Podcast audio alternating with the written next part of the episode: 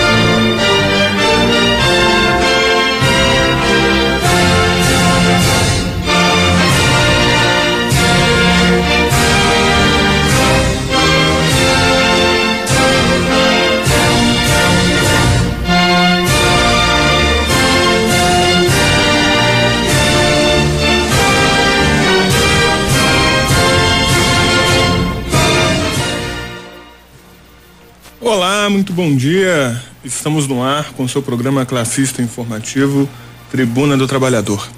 Sempre importante lembrar que Tribuna do Trabalhador é um programa organizado e elaborado pela Liga Operária e pelo Sindicato Marreta, o Sindicato da Construção Civil de Belo Horizonte e região metropolitana. E vamos ao ar todos os sábados de 8 às 10 da manhã, trazendo para vocês as principais notícias e acontecimentos da semana, a partir da ótica da classe operária, a ótica do proletariado. E vocês, nossos ouvintes, também podem ajudar a construir esse programa, mandando para gente uma mensagem de texto com suas perguntas ou denúncias aqui para o Tribuna do Trabalhador no nosso WhatsApp no número 3282 1045 3282 1045. Um bom dia para todos vocês que estavam aqui acompanhando a programação da Rádio Autêntica, para aqueles que estão entrando agora aqui para ouvir o Tribuna do Trabalhador, para os nossos ouvintes do nosso podcast nas plataformas aí de streaming de áudio. Um bom dia, boa tarde ou boa noite, dependendo do horário que você esteja ouvindo aqui o nosso programa. E sigamos juntos até às 10 da manhã. Programa hoje bastante interessante, mas antes de começar, acho que é importante a gente já começar com uma denúncia importante na semana passada, nós já havíamos falado sobre as possibilidades de novas mutações do coronavírus, sobre justamente essa falsa sensação de segurança aí que nós temos, né, a partir do início da vacinação e sobre o boom aí de novos casos na Europa e das possibilidades também de novos casos do coronavírus aqui no Brasil.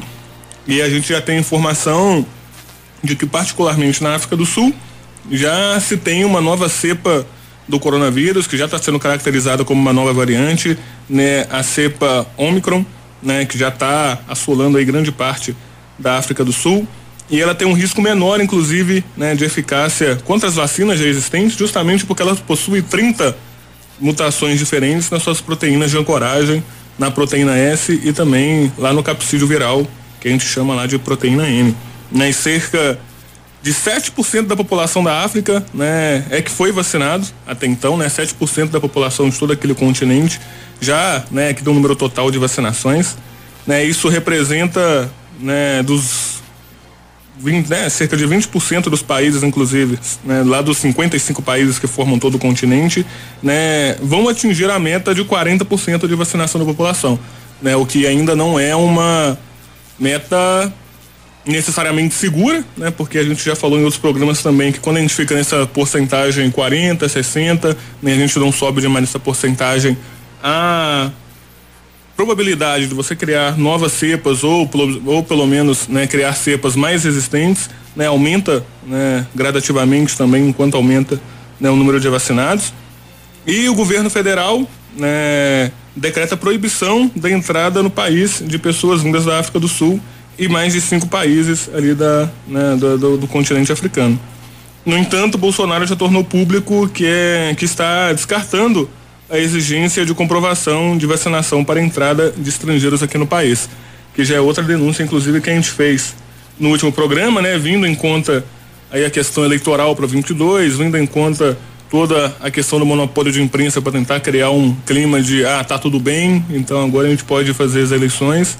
Bolsonaro aí não quer permitir que, né, não está exigindo que as pessoas testem, façam testes para o coronavírus ou que pelo menos barre um pouco a entrada desses países, né, de pessoas vindas desses países com um número maior aí de contaminados com essas novas variantes.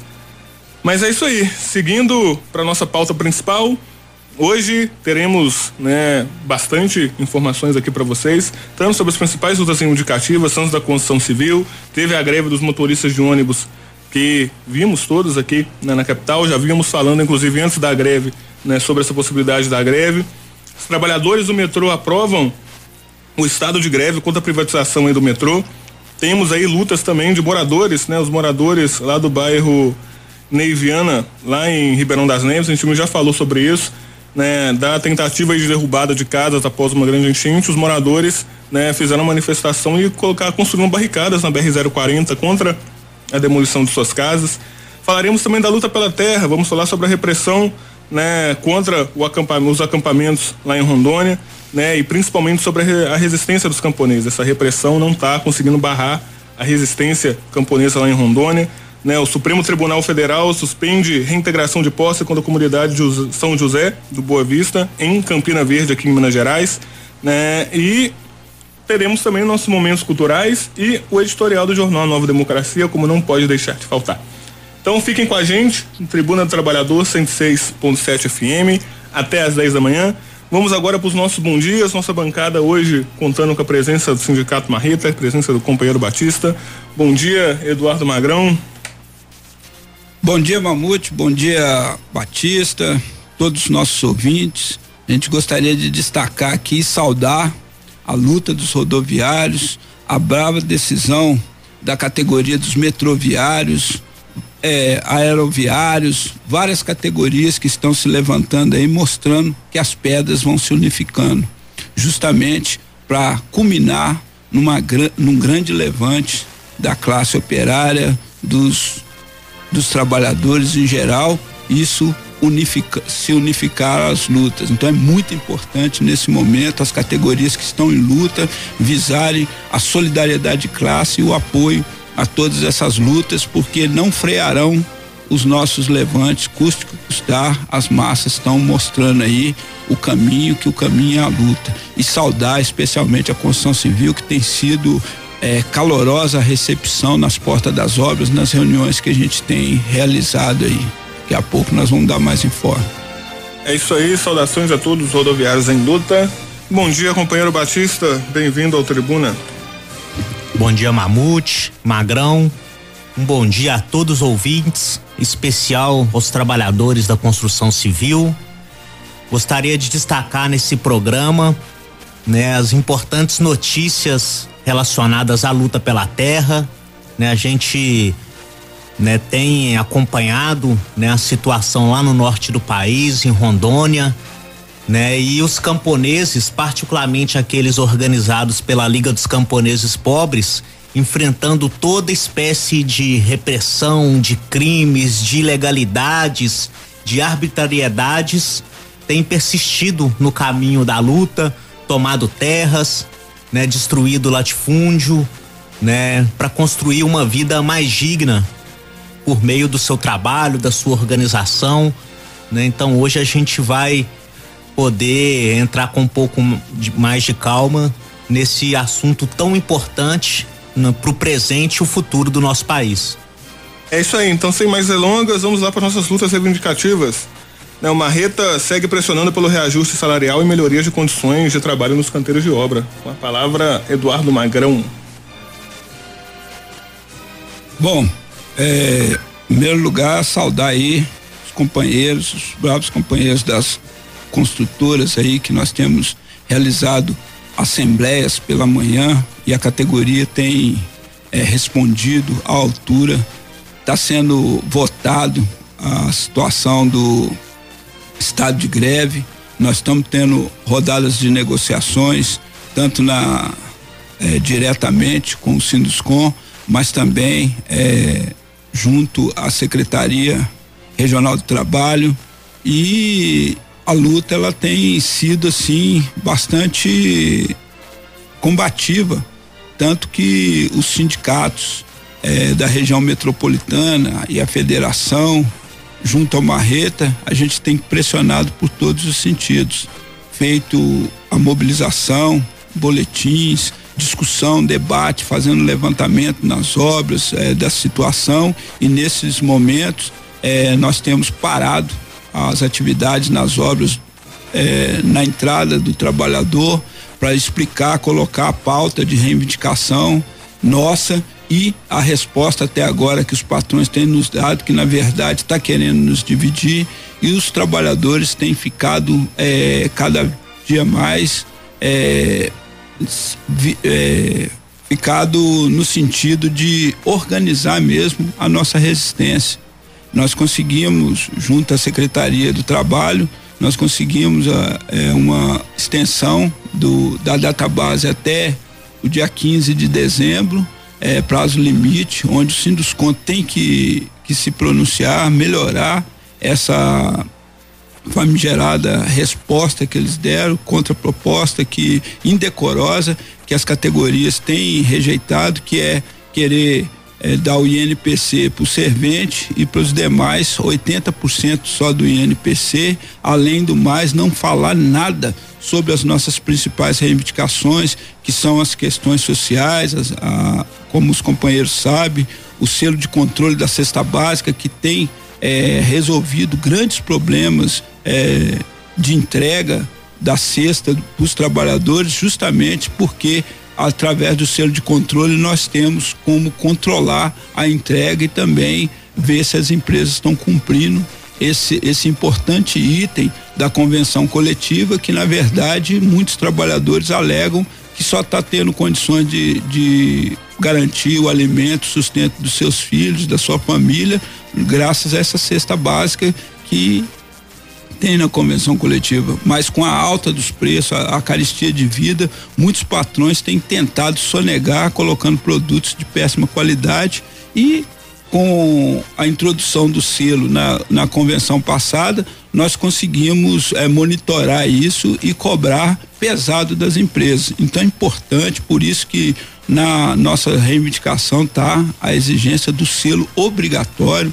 Nós também temos a condição de é, com a cota negocial, que é a contribuição do trabalhador nas negociações coletivas, introduzir o Betcom, que é o plano de benefício dos trabalhadores, onde todos os trabalhadores que contribuem com a cota terão direitos a vários, a vários convênios e tal.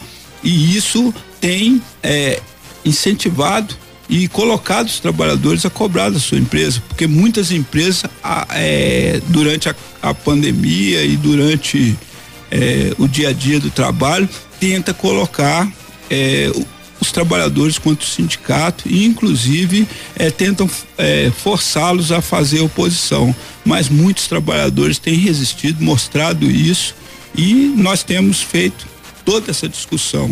Só para vocês terem uma ideia, na MRV, Caparaó, Patrimar é, e outras empresas aqui, não vamos citar o nome de todas, que são várias, os trabalhadores têm aprovado o estado de greve e deixado claro, se o patrão não melhorar a nossa a, na mesa de negociação, não melhorar a proposta, é greve.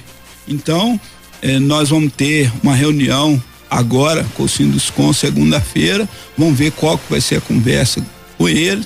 Nós temos lá uma comissão de negociação formada por patrões da CPRT, que é a comissão patronal eh, de relação trabalhista, e são pessoas assim inescrupulosas que não veem o crescimento da construção e só veem querer é, vem falar de preço de produto disso daquilo outro e querer descontar isso em cima dos trabalhadores. E isso nós não vamos admitir porque a construção civil ela tem crescido o próprio Sinduscom fala em suas suas publicidades aí que o setor cresceu e é justamente onde eles cresceram em 150% nas vendas é que nós estamos concentrando mais as nossas, as nossas mobilizações. Por quê? Porque são justamente os prédios de alto luxo, acima de 2 milhões cada apartamento, e eles é, se vangloriando aí que a construção cresceu e cresceu justamente nesse setor. Então vamos à luta, chamamos os trabalhadores a se organizar, a mandar é, através do WhatsApp do sindicato 34496110, mandar notícia das suas obras, reclamações, é, receber, então todos os sócios do sindicato estão recebendo o boletim é, denunciando essa situação, colocando a, tem as fotos dos trabalhadores queimando a a proposta indecorosa dos patrões e também é, falando que se não melhorar o bicho vai pegar e é greve. Então é isso aí sobre a construção civil. É isso aí. E falando agora sobre os motoristas de ônibus, né? A greve dos motoristas de ônibus paralisa a capital aqui Belo Horizonte e escancara a superexploração dos motoristas e a máfia dos transportes aqui em BH. Ela, eu digo que escancara mais ainda, vai além, escancara o peleguismo e a conciliação de classe. Nós da Liga Operária temos acompanhado muitos companheiros rodoviários que nos conhecem, têm mandado informação e nós temos visto aí que a categoria, quero saudar essa categoria mais uma vez, essa brava categoria que tem se levantado e mostrado que está a luta. Nós vimos aí, ó, a assembleia lá ontem, é, vários trabalhadores questionando a proposta indecorosa dos patrões de 9%, e aí vieram alegar que vão dar 15% na questão da, da do acúmulo de função é, e mais cinco daqui para frente, os trabalhadores colocam na cara deles, não, nós não queremos isso, isso aí nós já tinha, porque na verdade o acúmulo de função era 20%, caiu para 10 e agora eles vêm falar de 15% e depois mais 5. Então os trabalhadores com toda razão colocaram isso, falaram que isso é um absurdo e, e que estão exigindo o que já era deles e estão querendo melhoria. Reclamar da questão dos dois anos que ficaram sem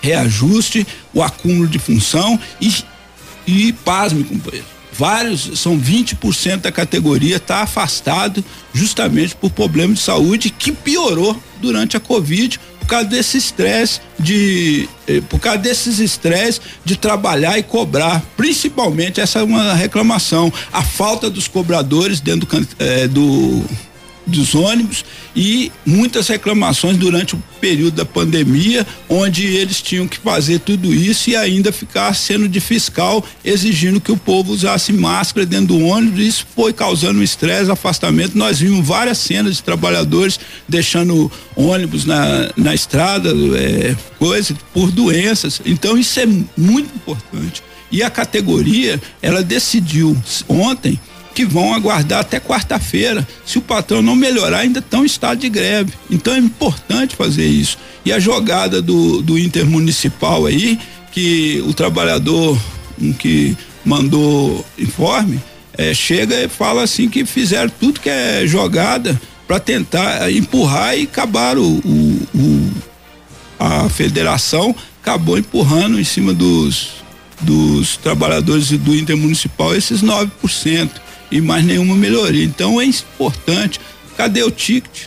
Refeição da, das férias e várias outras reivindicações dos trabalhadores, o famigerado banco de horas que as empresas exploram eles, colocando ele em dupla, tripla e até é, várias pegadas aí, só trabalhando em horário em horário de pico de que a empresa necessita deles e vai acumulando a hora e não paga, dá um calote. Isso foi uma das principais reclamações da categoria e segue em luta e a gente quer saudar e chamar a categoria, se organizar dentro das garagens, passar por cima se precisar, porque a gente sabe que dentro da, do, do sindicato a gente tem muitas contradições, mas ah, tem pessoas lá que ainda tem algum brilho, que pelo menos aparenta assim que que tenta fazer alguma coisa. Mas esse jogo da máfia, do conluio e desses grupelhos, onde um tá na cadeia, outro já morreu, esse aí, isso aí continua e nego fica tentando querer segurar justamente para servir os patrões.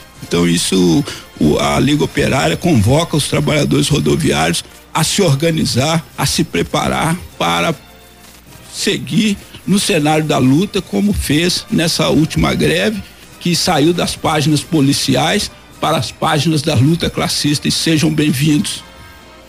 E é muito justa é, essa posição da Liga Operária, né? Porque o que a gente tem visto nos ônibus é o de sempre. Os ônibus lotados, em péssimas condições, os horários que nunca são respeitados. E durante esses dias, né, de greve, né, foi dois dias assim que a paralisação foi muito, a adesão foi muito grande, né, no Barreiro, é, na estação Diamante, em várias regiões, né, na própria estação Venda Nova, praticamente não teve ônibus. E eu durante esses dias, né, trabalhando num, num, num tava rodando normal de ônibus como é, é, pra cá e pra lá, conversando com muitas pessoas também, familiares, amigos, e é impressionante. Assim, o apoio da população à categoria é enorme, Isso né? Porque decisivo. a população vem sofrendo muito, né? Todos nós viemos sofrendo muito com esses absurdos que são impostos pelos esses monopólios, por esse meia dúzia de famílias que controlam o transporte aqui em Belo Horizonte. Né? Me lembro muito bem que quando a pandemia estava mais grave ali por, salvo engano, acho que abril, maio, né? O sindicato da construção civil, nós aqui da tribuna também é, repercutimos, né? Essa, esse posicionamento, né? É, colocando que inclusive essas empresas de transporte, né? Elas estavam contribuindo para a contaminação da população. Os operários da construção civil mesmo, em sua grande maioria, pegam ônibus né, para ir para o trabalho.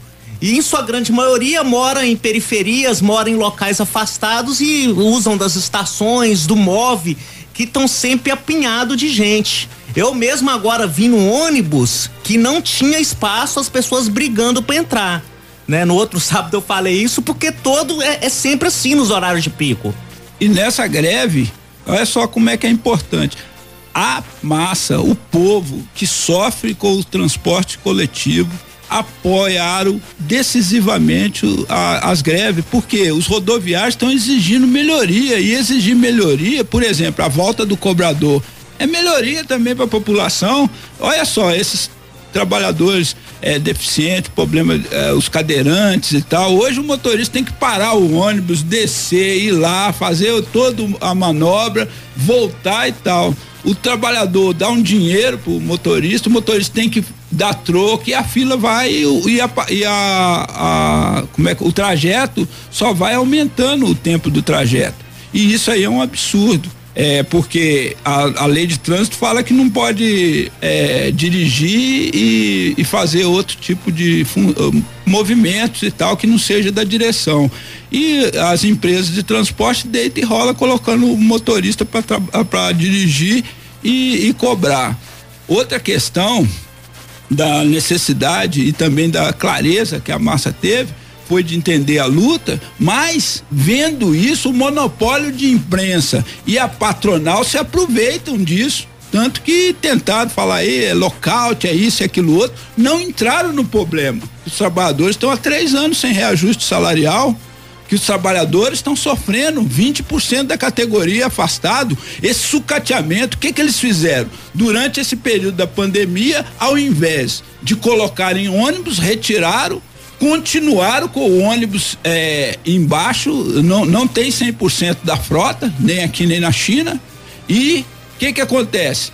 É, ganharam o privilégio de não trocar a frota com 10 anos, ganharam mais dois anos. Então, ou seja. Sem dizer do indecoroso repasse, né, da prefeitura de mais de 220 milhões para as empresas sobre pretexto de prejuízo. E isso ah, olha só, quando eles falam é, desse repasse a, da prefeitura, né? Porque Sim. se a gente for entrar no mérito, todos os trabalhadores de carteira registrada que tem vale transporte, as empresas antecipam a passagem por 30 dias.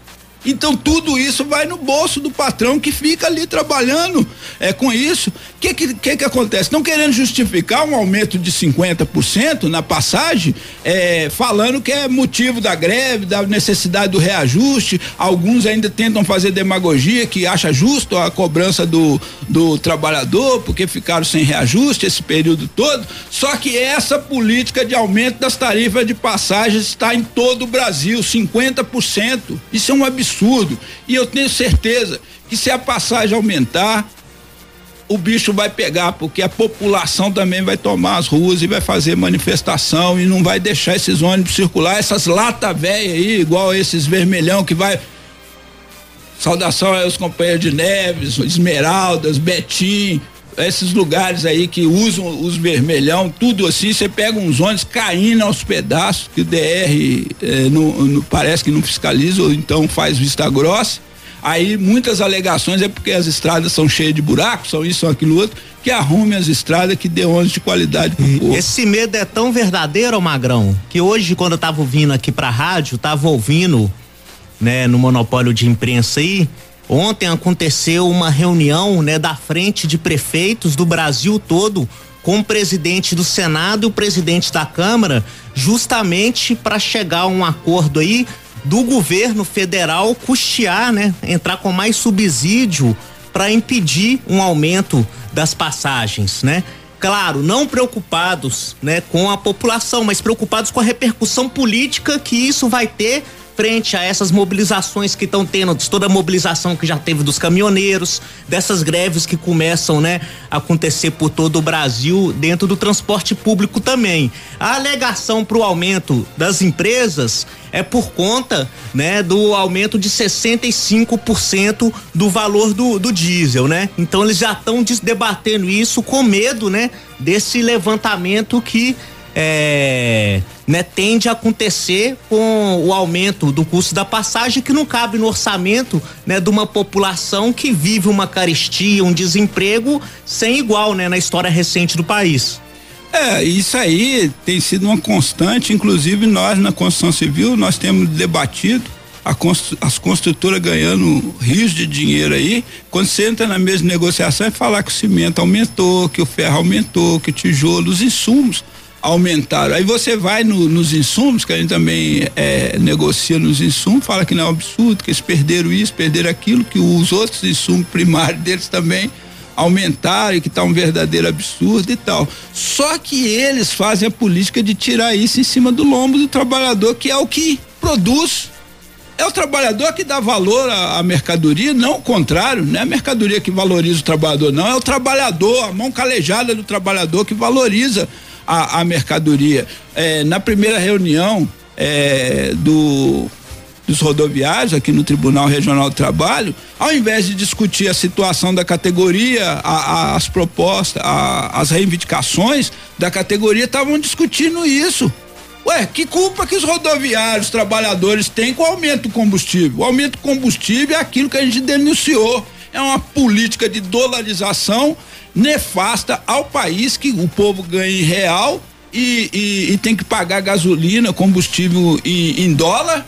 E, e isso é, transforma o preço do combustível aqui no país bem além do que ele custa na real, porque 95% desse combustível ele pode ser tratado aqui no país, só que na política de sucateamento da Petrobras e de outras e, e de, de outras questões aí, eles jogam para ser nivelado em cima do da dolarização, é, atendendo o mercado internacional. Nós temos que atender, gente, o mercado internacional é no salário. Vamos pegar o país que paga mais para o trabalhador, salário mínimo, e vamos atender a, a questão do salário. Vamos pegar um país que tem as melhores condições de vida humana Vamos atender isso aí. Nós temos que nivelar por cima, não é por baixo, não. E aqui nós temos uma política de pequenez, de subalterno, de pessoas subservientes ao capital estrangeiro, principalmente ao imperialismo norte-americano. É isso aí. A gente recebeu uma mensagem aqui de alguns ouvintes, justamente falando, inclusive, sobre essa questão das linhas de ônibus. Vou começar com a mensagem aqui do José Divino. Bom dia. Vimos a truculência da polícia tentando reprimir as manifestações de greve dos motoristas de ônibus, deixando claro mais uma vez a quem eles servem e também o massacre lá em São Gonçalo, no Rio de Janeiro. Inclusive, nós vamos falar disso também aqui no programa. E outra mensagem aqui de uma ouvinte, ela mandou uma foto pra gente de um ônibus que tá com um banco todo molhado. E escreveu: Bom dia, no bairro Chácara Santo Inês, o ônibus não circula aos domingos e nem feriado. O último é às 21 horas re... e a região é cercada de chácaras e os assaltos constantes. Essa é a Marisa, lá do bairro Santa Luz, lá de Santa Luzia. E é exatamente isso. Em período de chuva a gente vê que às vezes no ônibus chove mais dentro do ônibus do que fora dele, né? Então esse é um tipo de coisa aí que também quem vive do transporte público acaba passando. E não temos que, não, não temos que concordar com isso, não. Realmente é apoiando não só a luta aí dos trabalhadores né, rodoviárias que estão em greve, mas a gente também nos organizando e lutando por melhorias da condição de transporte público. Então, um ponto que eu gostaria até que o Magrão pudesse entrar um pouco mais, né, sobre a, explicar pra gente que isso teve menos repercussão no monopólio de imprensa e tudo, mas expressa, né, essa vontade de luta dos trabalhadores rodoviários, né? Após a greve, o início da greve aqui em Belo Horizonte, a gente viu uma movimentação da base dos trabalhadores rodoviários, né, intermunicipais, né, de toda essa região metropolitana, né, que sofre de forma ainda mais grave com todos esses problemas do transporte público e uma luta e uma parte importante da categoria achando que era o momento, né, de unificar a luta e tudo, e uma sabotagem por parte aí de, de, de setores burocráticos, pelego aí do movimento sindical. Acho que essa é uma questão importante, assim, da gente colocar, porque demonstra, né, esse espírito de luta, né, da, da, da categoria a necessidade, né, de se organizar dessa maneira que a Liga operária sempre vem colocando, de se organizar na, nas garagens, de organizar também junto à população. Bom, essa aí é uma política mesmo que a gente tenta romper essa camisa de força do corporativismo. A Liga Operária defende a luta classista combativa, tanto que eh, antes de iniciar a greve, telefonaram lá para o Marreta, falaram que se precisasse do apoio, se pedisse, eh, se era permitido, se a gente daria. Com certeza com certeza nós, é, com certeza nós falamos assim, damos, damos sim, porque é, nossa, nossas divergências é, de posição é uma, mas a luta de classe é uma só. Ela tem é, coisa e tem que ser levada, tem que ser levada na, nessas condições e tratada justamente para quê? Para unificar. Nós brigamos pela questão da unifica, a unificação da classe para construir uma verdadeira greve geral, uma greve geral de resistência nacional que una campo, cidade, a luta pela terra em nosso país que está radicalizada, tanto dos indígenas, dos camponeses e, e, e dos quilombolas, mas também aqui na cidade, dessas categorias que foram colocadas para morrer durante a pandemia, enquanto muitos ficaram no bem bom, enquanto muitos ficaram no bem bom, é, nós é, trabalhamos. E agora que nós estamos em campanha salarial ou defendendo a condição da empresa, como por exemplo os companheiros é, metroviários, petro, petroleiros, é, correios, que defende a condição da empresa estatal, pública, é, para servir o povo, é, eles tentam nos dividir. E a atitude desses sindicatos é, da região metropolitana que não unificaram a luta, eles, o que que eles fizeram?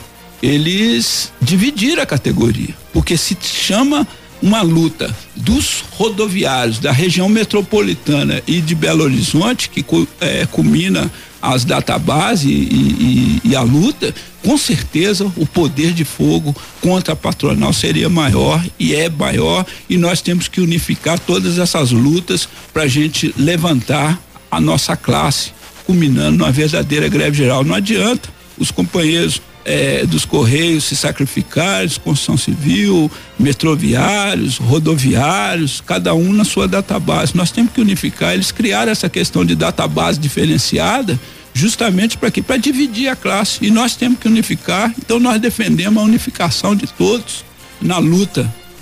Primeiro reivindicativa para dar o salto político necessário para derrubar essa política econômica de submissão.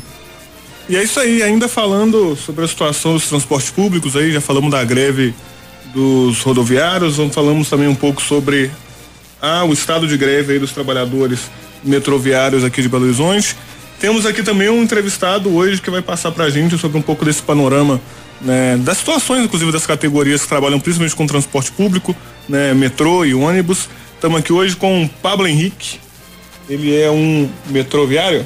Metroviário. Trabalhador metroviário, vai falar pra gente um pouco sobre essa situação da greve, né? Da, da, do estado de greve e também da condição de trabalho aí dos metroviários em Belo Horizonte. A palavra é sua. É, primeiramente, bom dia, agradecer aqui a oportunidade de estar conversando com vocês. É, é, o nosso estado de greve faz parte de um processo de mobilização que a gente tem que construir, é, principalmente agora nesse governo, né? Que a gente Ó, assim como os rodoviários, a gente trabalhou a pandemia toda, né? é, não tivemos a oportunidade de ficar em casa porque é um serviço essencial. Então, assim, por mais que o nosso metrô é pequeno, e aí ele é pequeno por falta de investimentos, os governos não investiram ao longo dos anos, a gente atende mais ou menos assim 10% da população e passamos nas áreas dos hospitais, né? Na área hospitalar. É, então, há uma a gente teve uma compreensão que nesse período de pandemia a gente tinha que trabalhar mesmo para estar tá contribuindo com a população que precisava de atendimento hospital.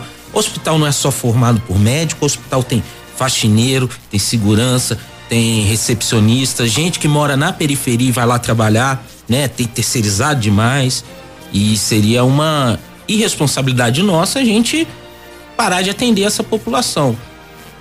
Só que já estamos aí há dois anos de pandemia. O mínimo que a gente esperava desses governos é que tivesse um respeito com o trabalhador. E eles vão acelerando o processo de privatização, não não chama os trabalhadores para conversar, nem que seja para dar, só falar assim, ó, o nosso plano é demitir vocês em 90 dias. Seja honesto, pelo menos. E aí a gente parte a nossa luta, mas informação zero desse governo. Então não, não resta outra, outra saída. Então a gente tem que começar a construir uma mobilização mais radical para garantir os direitos dos trabalhadores. É, a gente, por mais que a gente seja trabalhador de uma estatal, o salário é muito baixo. A média salarial de um bilheteiro hoje é um pouco a mais do que o salário mínimo, né? E, a, e o governo fica todo dia fazendo campanha que é, empregado público ganha rios de dinheiro só para os cargos os cargos indicados, né, de chefia, essas coisas, porque o peão, a base da empresa mesmo, é, e aí esse trabalho que a gente vai fazer com o estado de greve não é só um trabalho com a categoria, tem que ser um trabalho com a população. Porque eu entendo que o trabalhador de uma estatal, ainda mais uma estatal de transporte público, ele talvez o trabalhador não tenha consciência disso, mas ele está servindo o povo. E também tem essa questão que vocês colocaram o estado de greve até o dia 15 de dezembro, justamente porque vai ter uma audiência pública lá no Ministério Público do Trabalho. E vocês que não foram ouvidos até agora, vocês têm a expectativa que a empresa dê uma resposta mais clara para a categoria. E caso a, a resposta seja é, insatisfatória, o estado de greve já está aí, é greve, chamando toda a população a apoiar essa justa luta. Podia explicar um pouco mais? Não, sim, é, a gente já veio tentando na justiça é, ter alguma explicação. O que, que vão fazer com os trabalhadores após a privatização, né? E são duas discussões que são separadas, mas andam junto. É uma é vale a pena privatizar ou não? Nós somos contra a privatização. E a outra é o que vai acontecer com os trabalhadores. E os governos negam, negam. A última audiência teve representantes do Ministério da Economia, do BNDES. O Ministério da Economia foi bem enfático. Nós não queremos conversar com o sindicato, porque o sindicato só atrapalha os nossos planos. Só que o, o desembargador deu lá o dia 15 para o governo apresentar alguma coisa, né?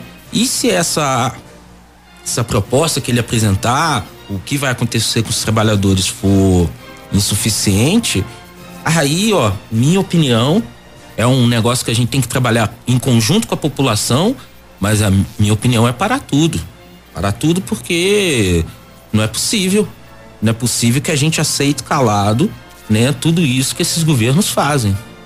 Correto. E também nessas audiências, quando troca, principalmente quando vai chegando o momento eleitoral, todo mundo faz aquela promessa do metrô pro Barreiro, pro metrô para não sei aonde, sei lá e tal. Como é que vocês veem essa? Ó, primeiro eu acho o seguinte, isso é uma chantagem eleitoral com a necessidade da população, porque a população do Barreiro precisa do metrô. Não só a população do Barreiro, eu acho que a região metropolitana de Belo, de Belo Horizonte, né, necessita de um metrô de verdade. Porque assim, é muita falta de respeito o tempo que as pessoas que moram mais afastadas gastam no trânsito. O metrô é rápido. Se a gente põe metrô, a gente diminui o número de carros. O pessoal que é mais pobre, mas tem uma condição melhorzinha, junta, junta um dinheiro, compra uma motinha. Só que a gente coloca moto demais na rua. E os acidentes de moto, é, além de ser um trauma para a pessoa, é um custo público muito grande, porque você tem ortopedista, você tem a reabilitação da pessoa. Então, assim, ampliar o metrô, você tem impactos em outros setores da economia, como na saúde, como no meio ambiente, né? Porque menos carro, menos poluição. E a gente tem muito, muito problema respiratório nas grandes cidades, né? Por conta da poluição dos carros. Então, assim, a ampliação do metrô, se tivesse vontade política, saía. Né? O que falta é vontade política. O que falta, desculpa até o termo, é, é falta vergonha na cara desses políticos aí que de dois em dois anos vem fazendo promessa e nunca cumprem. É, metrô do Barreiro já era para ter saído. Então a gente nós mandamos, enviamos lá o companheiro Valdez, vice-presidente do sindicato Marreta, na Assembleia, para dar o nosso apoio, falar que o Marreta tá, apoia essa justa luta dos companheiros metroviários, fez o convite. Nós queremos agradecer, eu sou o Magrão, sou tesoureiro do sindicato Marreta, e a gente quer estar tá junto aí, apoiando todos os companheiros, porque a gente também defende, onde, igual você, quando você chegou, a gente estava falando, é a questão da unificação das categorias para construir uma verdadeira, vigorosa greve geral de resistência nacional. E a gente saúde os companheiros metroviários, vimos através do, dos olhos do companheiro Valdez é, à disposição lá da categoria e conte com a gente. Então, pode dizer alguma coisa para a população. Ah, primeiro eu queria pegar um gancho nisso que você falou, Magrão, que é o seguinte, a necessidade da gente unificar todos aqueles que estão desempregados, que passam fome, as pessoas que pegam transporte público, o povo de verdade tem que se unificar. Porque por, por mais que apareça aí que os políticos estão tudo brigando, na hora de votar os projetos contra o povo, eles estão tudo junto. Então tá na hora da gente unificar as lutas mesmo. É, se não é greve geral hoje, alguma coisa tem que ser. Mas a gente tem que começar a se unificar, porque os caras estão aí, desde a redemocratização do país, unidos, só ferrando o povo. É isso aí, saudação classista. É isso aí, agradecer a presença aqui do Pablo Henrique. Mas antes ser, eu queria só fazer mais uma pergunta, né? Porque muito se fala, inclusive você já tocou nesse assunto, muito se fala sobre a questão dos rodoviários, dos metroviários serem fazerem parte de uma estatal. Né? E muitos se dizem, ah, mas já são concursados, já estão na estatal, já ganham bem, não precisam de fazer greve. Né? O que, que você tem a dizer para essas pessoas né, que pensam dessa forma, que pensam, ah, consegui um cargo público aqui, não, não vou trabalhar para sempre, já estou estável na minha vida? Ó, primeiro é. Tem cargos públicos e cargos públicos. Não é possível que só tem cargo público bom. Tem ruim também, né? Ó, enquanto a gente está conversando aqui, Deve ter companheiros da categoria que tá chegando em casa agora, que estavam trabalhando a madrugada toda, batendo marreta para consertar o trilho, a manutenção da via. E a peça mais leve na manutenção da via é 50 quilos, né? Tem gente que perde o dedo. Já tivemos acidente, nós tivemos companheiros que infelizmente faleceram prestando o seu serviço, né? E essa turma que que pega mais pesado é que menos ganha. E é o que a chefia adora falar, isso é vaga. Quando a gente reclama assim, não, isso aqui não tá seguro, não, você não quer trabalhar. Mas o serviço está feito. Mal ou bem, a gente não tem mais trem porque o governo não comprou. Mas os nossos trens são velhos e estão os 25 trens que chegaram aqui há mais de 30 anos rodando porque o trabalhador está trabalhando. Quantos anos tem? É, o nosso TUE 01, ele, ele tá aqui desde a fundação. E ele é um projeto francês da década de 40, que o Brasil comprou nos anos 70 e chegou em BH aqui em 86. E a gente só teve trem novo, que são esses com ar-condicionado, que a gente chama de série 1000, é, agora em 2010. Então nós temos uma frota que está funcionando. Tem fabricante ali que já fechou as portas, então a peça não existe mais mercado, a gente tem que fazer. Aí tem uns torneiros Tem uns torneiros né? bom. Tem. Então, assim, é relação mesmo aquilo. Não, não existe isso. Trabalhador que, que não trabalha, não existe, gente. É isso aí, parabéns, companheiro, e nós estamos juntos na luta. É isso aí, os nossos ouvintes continuem conosco, frequência 106.7 FM. Mandem também suas mensagens de texto aqui pro nosso WhatsApp, 3282 1045, 3282 1045. Vamos agora para o nosso momento cultural. Bom dia, ouvintes da Rádio Favela e do programa Tribuna do Trabalhador. Esse é o Momento Cultural e hoje nós vamos falar da literatura e o levante popular armado de 1935.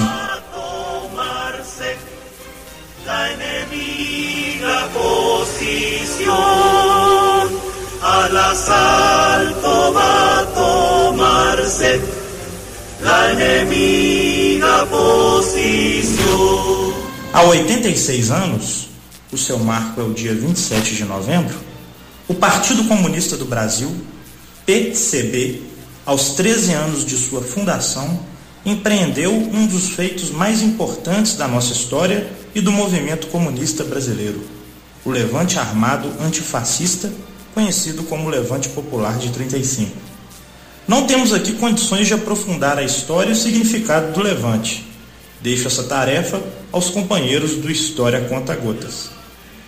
Mas faço aqui a recomendação aos nossos ouvintes para que busquem no jornal A Nova Democracia e no documento A Gloriosa Bandeira de 35, de autoria do destacado dirigente comunista Pedro Pomar, publicado pela primeira vez em 1975 no jornal A Classe Operária, que constitui-se a melhor análise e síntese do levante popular de 35 produzidas pelo Partido Comunista do Brasil nessa fase. Então vamos falar de literatura.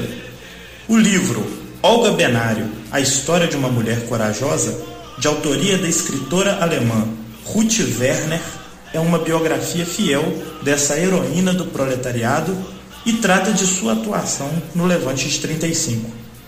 A biografia mais conhecida de Olga talvez seja a de Fernando Moraes, que foi adaptada para o cinema. Eu falo aqui da obra de Ruth Werner com base na recomendação feita a mim por uma companheira fundadora do movimento feminino popular. A primeira vez que li essa obra, foi ela quem me emprestou e eu me recordo dela dizendo que a obra de Ruth Werner fazia justiça a Olga como dirigente comunista, como mulher proletária e internacionalista. Olga, que foi companheira de Luiz Carlos Prestes, dirigente do Partido Comunista do Brasil à época do Levante, foi, antes e acima disso, um quadro da Cominter, a Internacional Comunista, destacada para auxiliar nas tarefas de direção do Levante. Para auxiliar no trabalho partidário e a revolução, a Cominter destacou importantes quadros, como os alemães Arthur Evert, cujo nome de guerra era Harry Berger, e Olga Benário, o argentino Rodolfo Gioldi e o alemão Johann Graf, o italiano Locatelli, o soviético Pavel Stuchevsky e o estadunidense Victor Allen Baron e outros. Com a derrota do Levante, praticamente toda a direção do PCB é presa. O dirigente comunista alemão e herói internacionalista Harry Berger é submetido às mais bárbaras torturas que se tem notícia. Resiste bravamente até perecer das suas faculdades mentais. Sua companheira, Elise Saborovsky, é entregue junto com Olga Benário à Alemanha nazista, onde são assassinadas em um campo de concentração. O comunista estadunidense Victor Allen Baron é assassinado na tortura. Nós rendemos aqui nossas homenagens aos dirigentes e militantes do Partido Comunista, da Cominter e às massas organizadas na ANL, Aliança Nacional Libertadora, que empreenderam a iniciativa pioneira de nosso proletariado revolucionário de assaltar os céus. Leiam Olga, uma mulher corajosa, de Ruth Werner. Ele foi publicado no Brasil pela editora Alfa Ômega e pode ser encontrado em sebos e no site da própria editora.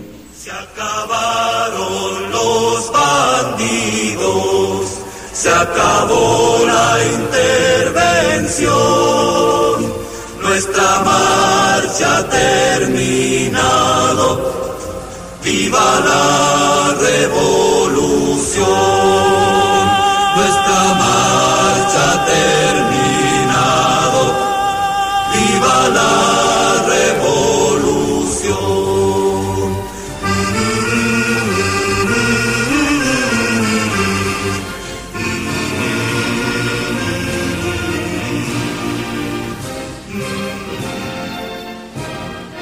É isso aí, esse foi nosso momento cultural aí, em homenagem ao Levante Popular de 1935.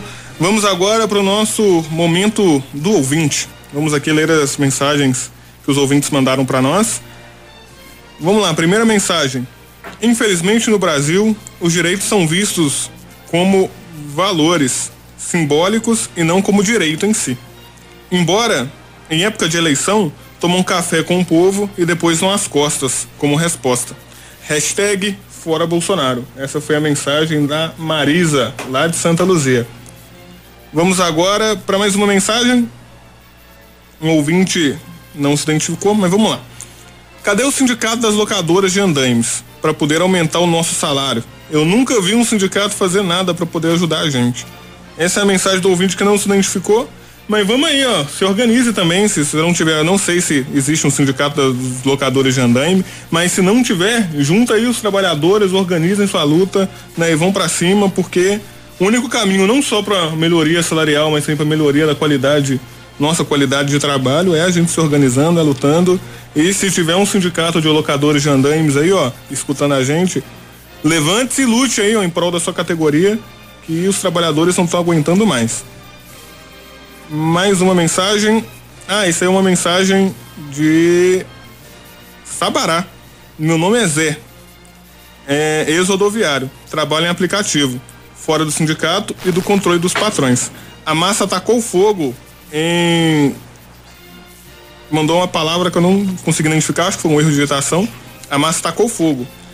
E quebrou vários ônibus. Ninguém falou à imprensa, a imprensa escondeu. Exatamente, o monopólio de imprensa sempre foi esconder aí a, a luta né, reivindicativa, particularmente a luta radicalizada dos trabalhadores, que inclusive é uma tendência a se aumentar a radicalização né, em todas as lutas, não só as greves, mas manifestações. Por isso, inclusive, estão morrendo de medo aí de aumentar o preço das passagens. Mais uma mensagem. Bom dia. A corrida eleitoral está aí. Todos os candidatos já vêm com essas conversas que, quando eleito, vão fazer tudo para os pobres. Os caras contam mentiras demais. O juiz esteve aqui em BH, no caso acho que é o Sérgio Moro, essa semana. Disse que também vai trabalhar para os menos favorecidos. Aí mandou vários risos aqui, eu acredito, de uma forma irônica. É de fato, exatamente a época eleitoral tá aí, todo mundo saindo de dentro das tocas para tentar ganhar voto, apertar sua mão, falar que é pobre, vai na sua casa pedir um café no morro né? Igual na música lá, o candidato ladrão vai tomar um pau.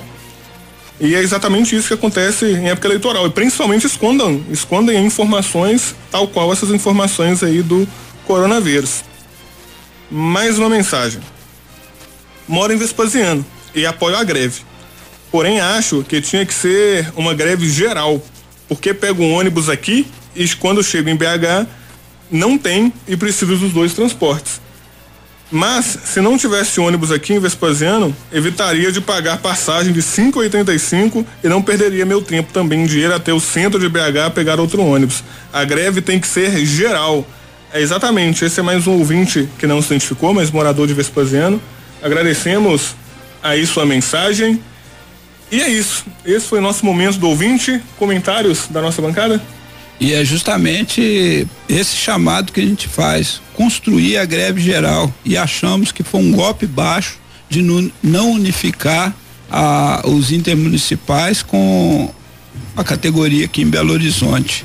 E justamente para evitar isso que esse ouvinte falou aí lá de Vespasiano, que às vezes para lá em Vespasiano, ou então para aqui, então os passageiros que precisam transitar ficam parados. E na verdade nós não temos que, que é, ver por esse lado, nós temos que unificar em nossas categorias também e tentar dar um, um choque de ordem nessa situação, fazer mesmo uma greve geral de resistência nacional, unificar as, as nossas reivindicações, revogar as reformas trabalhistas, a reforma da Previdência e exigir terra para quem nela trabalha e também a demarcação da, dos territórios indígenas, quilombolas. Essa é uma das principais reivindicações que unifica todos no campo e na cidade. É isso aí.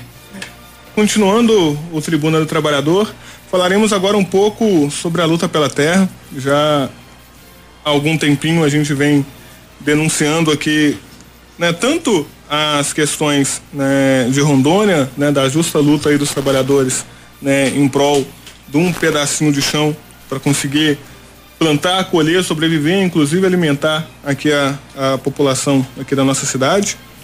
Falamos também, inclusive, sobre toda a mobilização ocorrida lá em Rondônia, né, no, nos, acamp, nos acampamentos lá em Rondônia, todo o processo de reintegração de posse, da retomada das terras. Logo depois, né, o Estado assassinou mais dois camponeses né, contra essa.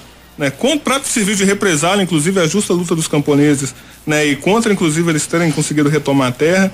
Né, porém, essa repressão ela não foi capaz de deter o avanço da luta pela terra né, e nem a perseguição contra os camponeses né, e os advogados populares em Rondônia. Inclusive, na Nova Democracia tem uma matéria falando, inclusive, de uma advogada que teve sua casa invadida né, pela polícia, justamente por apoiar, né, e tá também durante, né, tá apoiando os camponeses durante esse momento de, de luta, né, dos camponeses lá. Então a perseguição, né, tá acontecendo não só contra os camponeses, mas também contra aqueles que apoiam, inclusive, essa luta.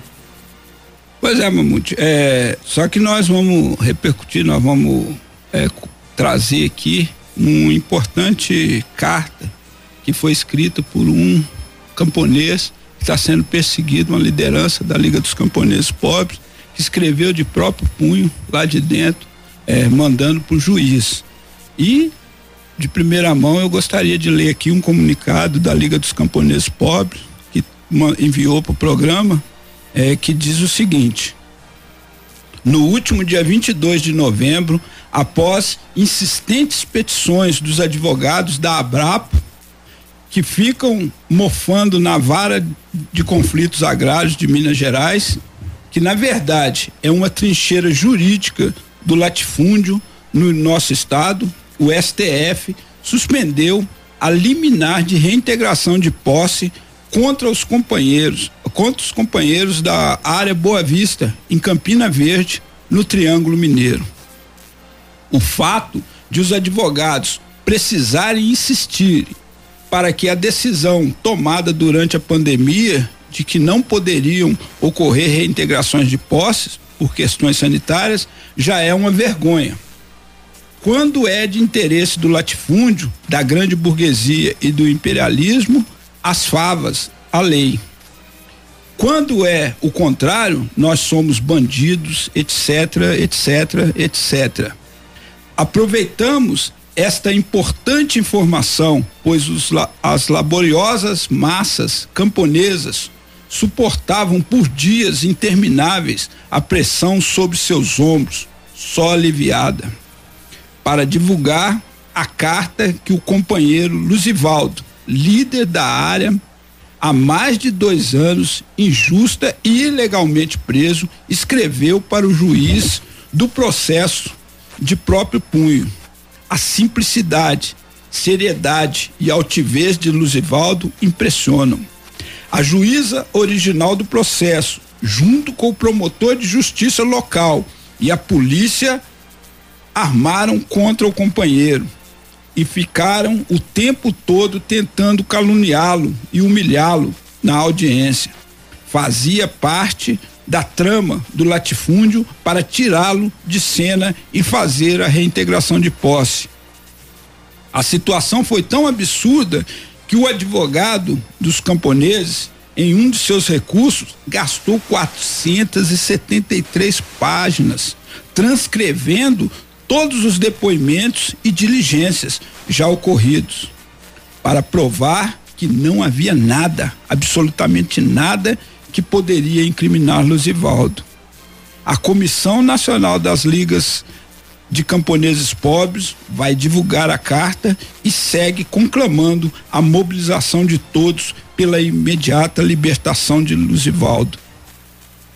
Vou fazer aqui a leitura da carta.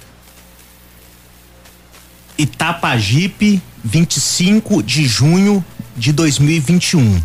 Luzivaldo de Souza Araújo declarações para o senhor meritíssimo juiz de direito Jefferson Val Yavazaki. Venho através me declarar para o senhor, vossa excelência. Estou preso no presídio de Tapajipe. Estou preso injustamente, acusado de um homicídio pois eu não cometi. Peço, Senhor, que me ouve justamente. Eu estou pedindo ao Senhor para me dar uma oportunidade, para que eu possa dar meu depoimento ao Senhor. Pois essa juíza anterior não me deu nem um minuto para que eu pudesse falar. Eu sei quanto o Senhor é mais justo com os justos aqui eu falo toda a verdade para o Senhor. Eu estou sendo julgado injustamente por um homicídio, pois eu não cometi. Estou sendo perseguido pelo motivo de eu ser um sem terra, pois sou coordenador político. Em 2010, as terras foi oferecida por os proprietários, pois com a falência do órgão INCRA, eles sem, sem querendo a fazenda de volta, pois vem, venho como coordenador lutando para ter os direitos dessas terras para fins de reforma agrária.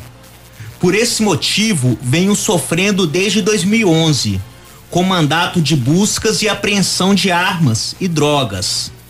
Lá nas terras, coisas que nunca fiz na minha vida, mexer com arma e drogas pois sou sincero no que falo para o Senhor, pois, pois sou pai de família, tenho seis filhos menores e estou há dois anos e meio com mandato de prisão por um delito que não cometi. Agora estou preso, pois diante das minhas palavras no inquérito policial, eu falei todas minhas verdades em cima das minhas verdades, eles montaram e forjaram contra minha pessoa pois em 2015, logo quando loteei a fazenda São José da Boa Vista, em uma reunião, fui surpreendido com o um recado do senhor Manezinho Barcelos, entregue ao senhor Osório para me oferecer duzentos mil reais. Eu recusei. Então foi o mesmo senhor que está me acusando de um homicídio. Eu acho uma coincidência essa barbaridade, pois não tinha motivo para eu cometer esse crime. Pois fui também surpreendido em 2017 em minha casa, na cidade de Tuiutaba, por um vizinho da fazenda, um senhor chamado Wagner, em nome do senhor Manezinho. Ele me levou um recado e me pediu o número de contato.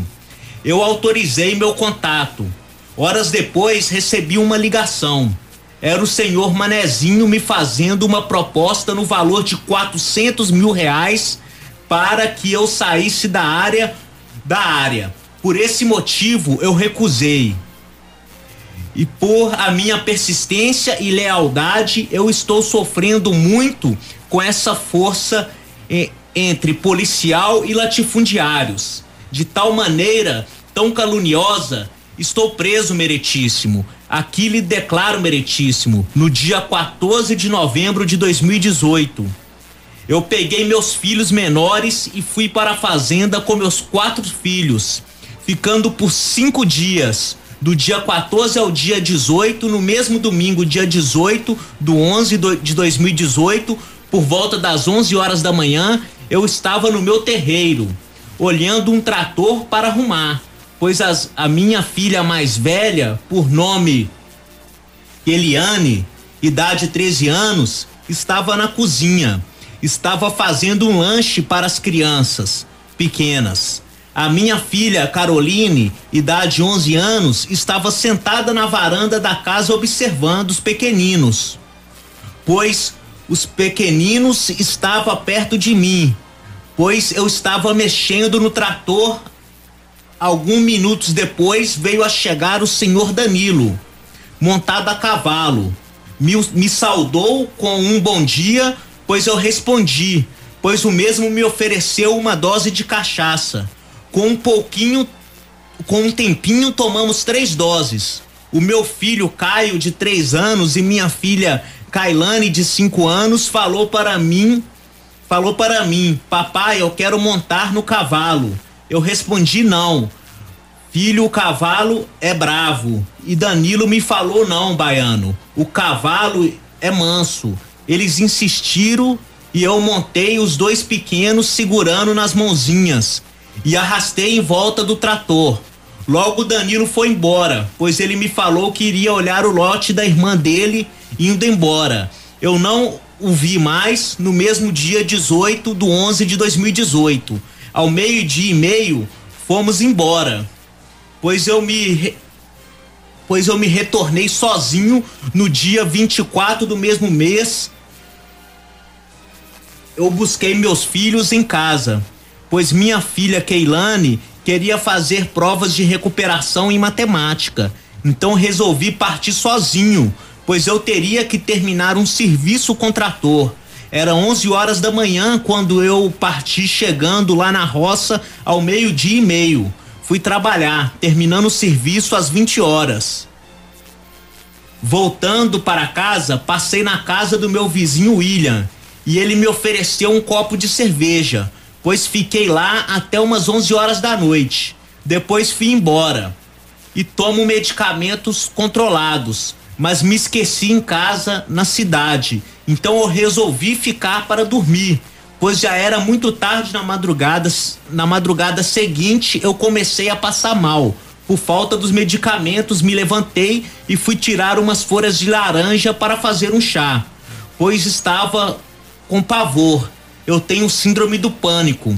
Faço tratamento há oito anos. Sofro com essa doença. Então o dia amanheceu, já era domingo, dia 25. Eu acordei com palmas. Era sete horas da manhã. Pois quando abri a porta, me deparei com o senhor Antônio Porasmo. Eu recebi ele, me, eu, eu recebi. Ele me falou, nossa cara, nossa cara, te acordei? Eu respondi sem problemas. Senhor Antônio, eu, tam, eu também tenho que ir embora. Fui embora para a cidade. Essa situação tão caluniosa, meritíssimo, pois tudo que eu falei no meu depoimento eles usaram para me incriminar. Espero que o senhor me ouça outra vez, pois não tive a oportunidade de falar nada na minha audiência. É, essa aí é a leitura do, da carta, do manuscrito é, que o Luzivaldo fez ao juiz, solicitando aí ser ouvido, porque injustamente está lá preso, é, sem ser ouvido, eles é, incriminando ele de todas as formas. E isso os nossos ouvintes têm acompanhado aí as denúncias e a gente sempre tem colocado a criminalização daqueles que lutam. E é muito importante quando a gente vê assim a lucidez do Luzivaldo lá dentro da, da cadeia chegar a escrever de próprio punho assim uma carta direcionada a um juiz e inclusive depois é, dia 22 agora é, foi suspensa né a reintegração de posse e que isso aí é uma luta de resistência que o Luzivaldo tem liderado e como a gente viu na carta aí é, a, tentar, a tentativa todo momento de corrompê-lo e ele por ser incorruptível, de não aceitar é, a, a, as ofertas feitas pelo latifúndio, o que eles fizeram tramaram para cima deles. Então é muito importante os nossos ouvintes ter ouvido a leitura dessa carta aqui no programa. E isso, essa carta demonstra muito bem o caráter de classe, entendeu? Reacionário, pró-latifúndio desse judiciário né? Lendo a carta aqui, né? A gente vê a escrita, né? Simples do, do Lisivaldo, né? Mas falando, né? A sua versão, né? Falando o que de fato aconteceu e ele não teve, né? A oportunidade de falar na audiência em que estava sendo acusado de um crime tão grave, né? E as únicas testemunhas, é importante reforçar isso, as únicas testemunhas, né? Que tem contra o Lisivaldo né, o que eles levantam enquanto uma prova, o que é um absurdo, são os depoimentos dos policiais. Entendeu? Então, assim, a palavra né, da, da, da polícia que o próprio Luzivaldo coloca, que tá culiado com latifúndio, o que é prática comum, mais do que comum, que é o modus operandi mesmo, é a maneira como funciona o esquema do latifúndio no Brasil historicamente, é o suficiente para de deixar um trabalhador, pai de seis filhos, um, um, cara honrado, entendeu? Que saiu da Bahia, foi pro Triângulo trabalhar, trabalhou a vida toda, né? Que tem problemas graves de saúde, que inclusive não estão sendo, é, não tá tendo o devido tratamento, ficar preso. Quantas e quantas pessoas no Brasil, entendeu? Tá preso por por estar tá lutando, né, por um pedaço de terra, por estar tá lutando por um dinheiro, ou às vezes por estar tá trabalhando, né? Porque no Brasil trabalhar é crime. No Brasil, o que, o, o que é bem visto, o que é colocado como, o, como algo é, digno é fazer igual o latifúndio faz: roubar, explorar, destruir o meio natural.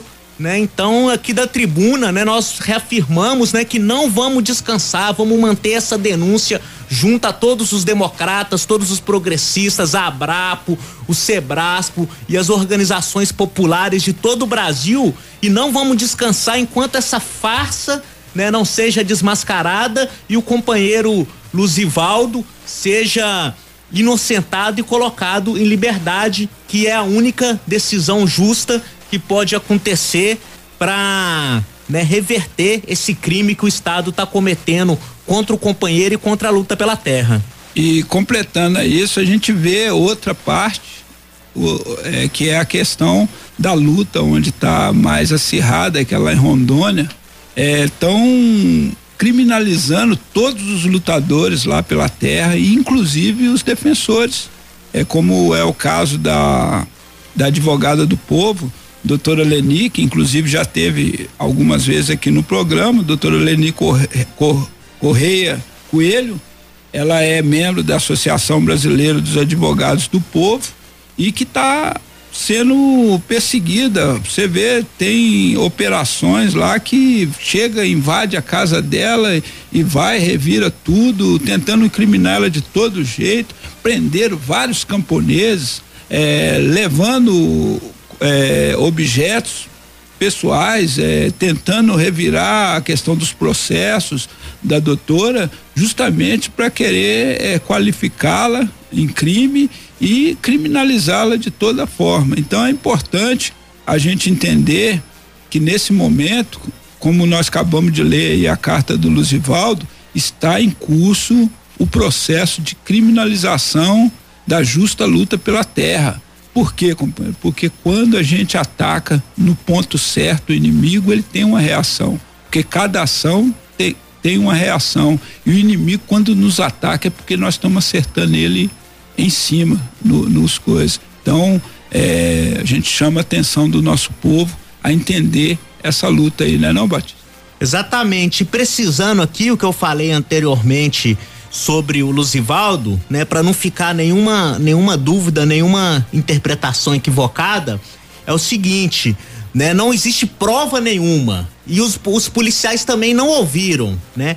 Ouviram falar, né? Então não é prova, ouviram falar, né? Ouviram dizer algo contra o Luzivaldo, que ele teria cometido um crime, estão acusando ele por isso. Né? É importante destacar isso, né? que não são provas, é uma coisa que os policiais ouviram falar, nem sequer afirmam, né? E estão acusando o Luzivaldo. Então, só precisando essa informação. Inclusive, o doutor Nicolau, quando teve aqui falando do caso, falou que o policial, no depoimento dele, falou: ouvi dizer. Então, é, isso aí é a única prova que tem contra o Luzivaldo, que é um verdadeiro absurdo.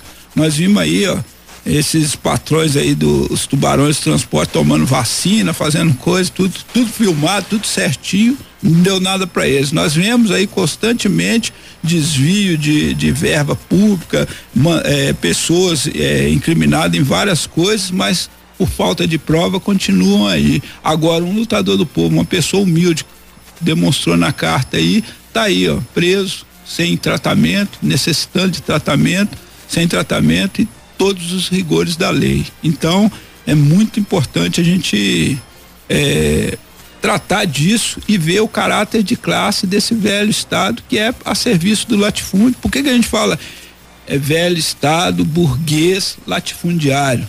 A serviço do imperialismo, porque ele defende a grande burguesia, defende o latifúndio e esses, por sua vez, defende todos os interesses do imperialismo, principalmente norte-americano aqui em nosso país. Então, para remarcar de maneira bem clara o que o Luzivaldo coloca na sua carta e que a Abrapo eh, vem afirmando, assim como a Liga dos Camponeses Pobres, Luzivaldo, né, um ativista da Liga que está preso por lutar pela terra numa armação inocente, preso sem nenhuma prova, né, a, né, e, e, e sendo tratado né, sem inclusive ter o direito a, ao tratamento médico e sem o direito de se defender. É essa a situação.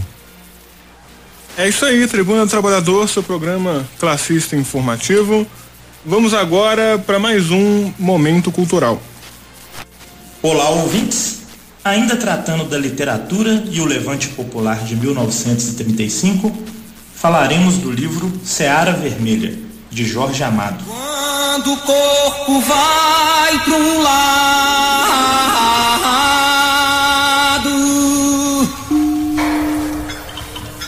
e vai pro outro coração,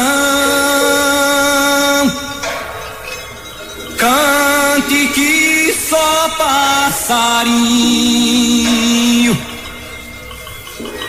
jogue o corpo na canção.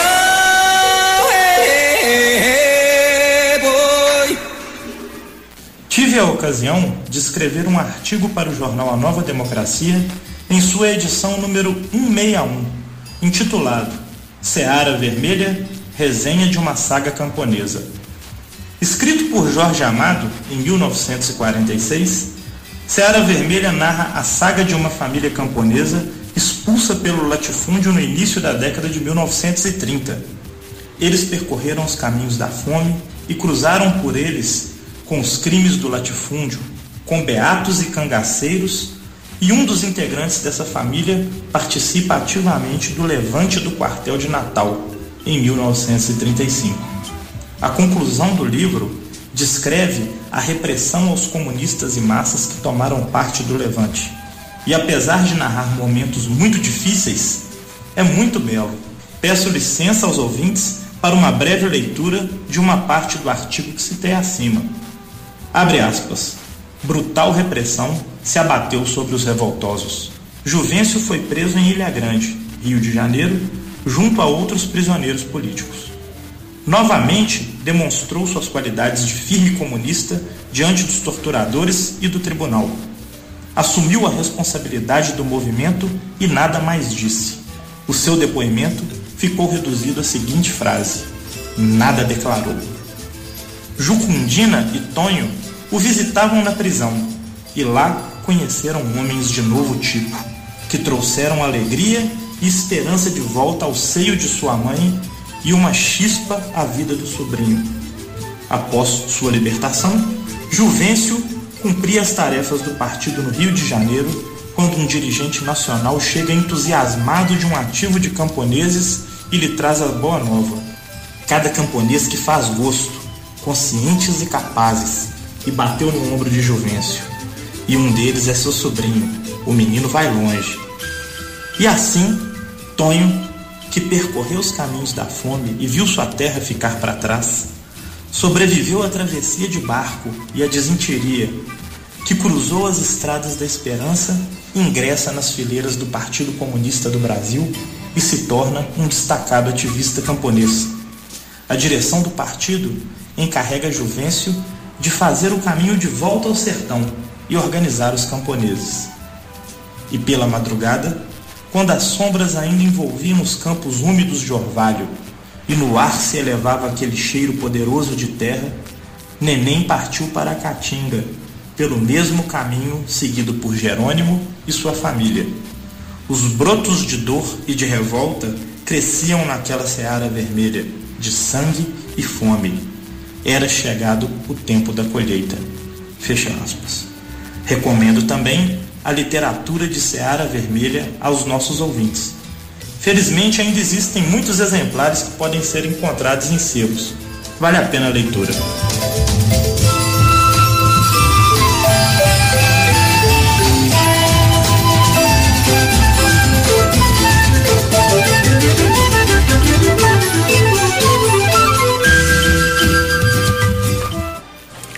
Esse foi nosso momento cultural, em homenagem ao livro Seara Vermelha. Aqueles que não conhecem, leiam, vale muito a pena, é uma literatura excelente para aqueles que querem conhecer não só um pouco da história do nosso país, mas particularmente a história né, dos camponeses do nosso país. Continuando o nosso programa, com a palavra, companheiro Batista. Então, retomando essa situação da criminalização da luta pela terra no estado de Rondônia, né, no último dia 23, né, terça-feira, mais de 120 agentes da Polícia Civil invadiram casas e prenderam diversos camponeses e apoiadores da luta pela terra, né? Como parte da operação Canaã, né, da fase 3 da operação Canaã, né, realizada pelos agentes da Delegacia de Repressão ao Crime Organizado, que é comandado, né, pelo fascista governador do estado de Rondônia, o Marcos Rocha, e seu secretário de Segurança Pública, José Hélio Cisneiro Pachá, né, apelidado pelos camponeses como Carniceiro de Santelina, por ter participado, né, do bárbaro ataque que resultou na morte de inúmeros camponeses na fazenda Santelina em 1995.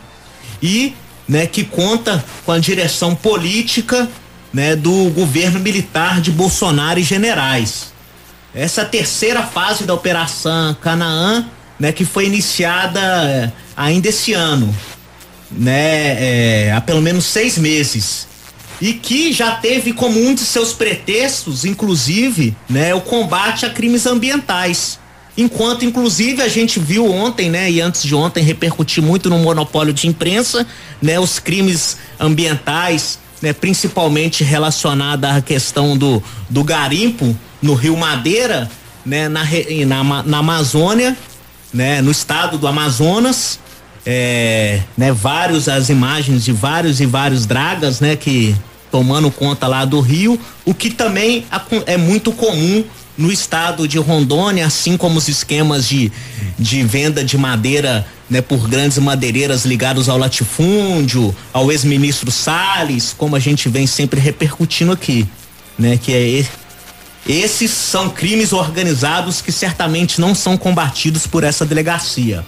Voltando aqui à denúncia, né, além de prender inúmeros camponeses, os acusando, né, de organização criminosa, né, claramente criminalizando o direito, inclusive constitucional, do povo se organizar e lutar pela terra, né, que é um direito do povo, o direito à terra para trabalhar e viver, assim como é um direito se organizar por reivindicar seus direitos, né? Essa delegacia, né, promove essa operação com claro intuito de criminalizar a luta pela terra.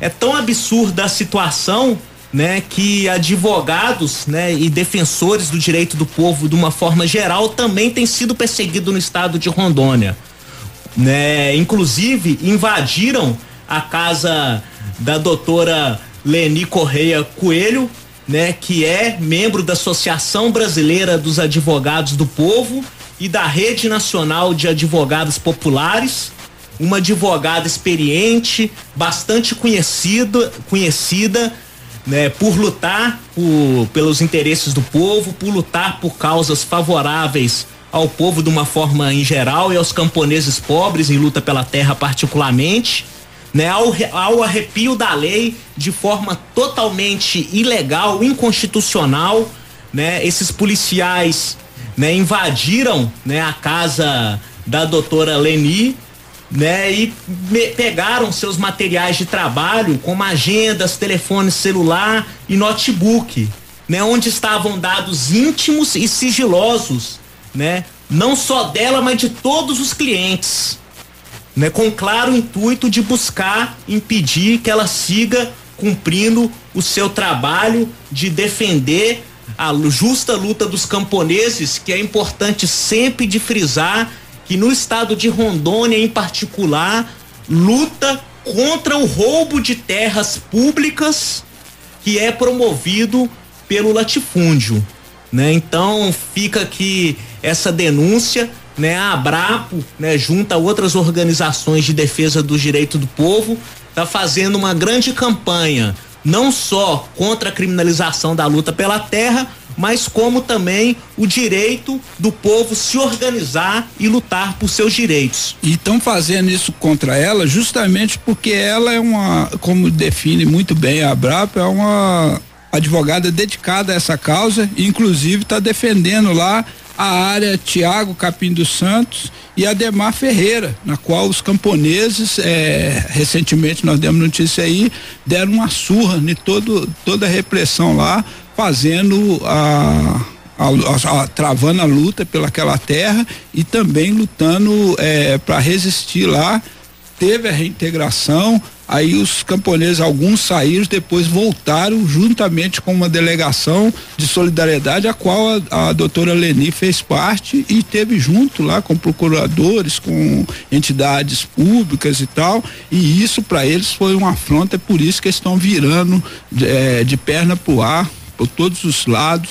A, a vida dela e perseguindo os camponeses, esse mandato aí com mais de 30 prisões e justamente é, atacando a advogada que tem um papel destacado nessas defesas. Então isso é um crime do Estado contra a luta, é a criminalização do povo. Da luta e, do povo. E é justamente isso, Magrão, né? Isso relatei do dia 23, mas cerca de uma semana antes, né, no dia 17, né, ou em outra operação infundada, né, promovida pela PM de Rondônia, no acampamento Escurão, que é localizado na Gleba Corumbiara, né, onde tem essa luta histórica dos camponeses. A ação resultou na prisão de 30 trabalhadores. A advogada foi abordada de maneira ilegal, né? Então, é uma ação desesperada, né, do velho estado de criminalização, de buscar conter, né, o justo levantamento dos camponeses. E essa luta ela segue, chamamos aqui os nossos ouvintes, a gente sabe que o programa não é ouvido só aqui, a tá acompanhando essa luta e denunciando todas as atrocidades, porque tudo é sem provas, são tudo infundadas e eles ficam é, procurando é, justamente para criminalizar o povo. E é importante de ressaltar, né, que é garantido na Constituição e nas normas, né, do, do Brasil que regulamentam o exercício da advocacia, né? Que é inviolável, né? A, a, os materiais de trabalho, as informações do advogado. Então, independente da posição política da, da Leni, né? Independente das opiniões dela, ela tem contrato com seus clientes e o que a polícia está fazendo é impedir ela de exercer a sua profissão, né? Então, é, sobre todos os pontos de vistas, é completamente ilegal e ilegítima essa ação do Estado que visa impedir a Leni Correia de exercer a sua profissão. Então, só para acabar, aí não cabe a LGPD, né? Que todas as empresas justificam que não possam passar os dados para os sindicatos é, dos seus trabalhadores, porque senão vão infringir a LGPD, que é a Lei Geral de Proteção, né? E os advogados que já têm esse direito garantido por sua profissão, assim como os médicos nos seus laudos, essas coisas todas, estão sendo violados é, vergonhosamente. É isso aí, esse é o Tribuna do Trabalhador, seu programa classista informativo. Lembrando que vocês podem mandar uma mensagem de texto para nós no número 3282 1045, 3282 1045 Vamos agora para mais um momento cultural e posteriormente vamos para leitura do editorial semanal do jornal Nova Democracia com o título Política de Sangue. Então aqueles ouvintes se quiserem acompanhar a leitura enquanto né, a gente transmite ela aqui no jornal, aqui no programa, só acessar o site do jornal Nova Democracia.com.br, procurar pelo título Política de Sangue, né, editorial semanal, vai estar logo na página inicial do site e acompanhe a leitura conosco. Então, vamos agora para o momento cultural. Em 12 de novembro, Paulinho da Viola completou 79 anos de vida. Ele, que deu grande contribuição para o samba e o choro, seja em sua carreira solo ou em suas memoráveis parcerias com Cartola, Candeia, no grupo A Voz do Morro, com Zequete, Elton Medeiros, Nelson Sargento, Anês Carzinho do Salgueiro, Jair do Cavaquinho, Zé Cruz e Oscar Bigode, ou na Escola de Samba Portela e sua velha guarda. A primeira música que ouviremos hoje é Chico Brito.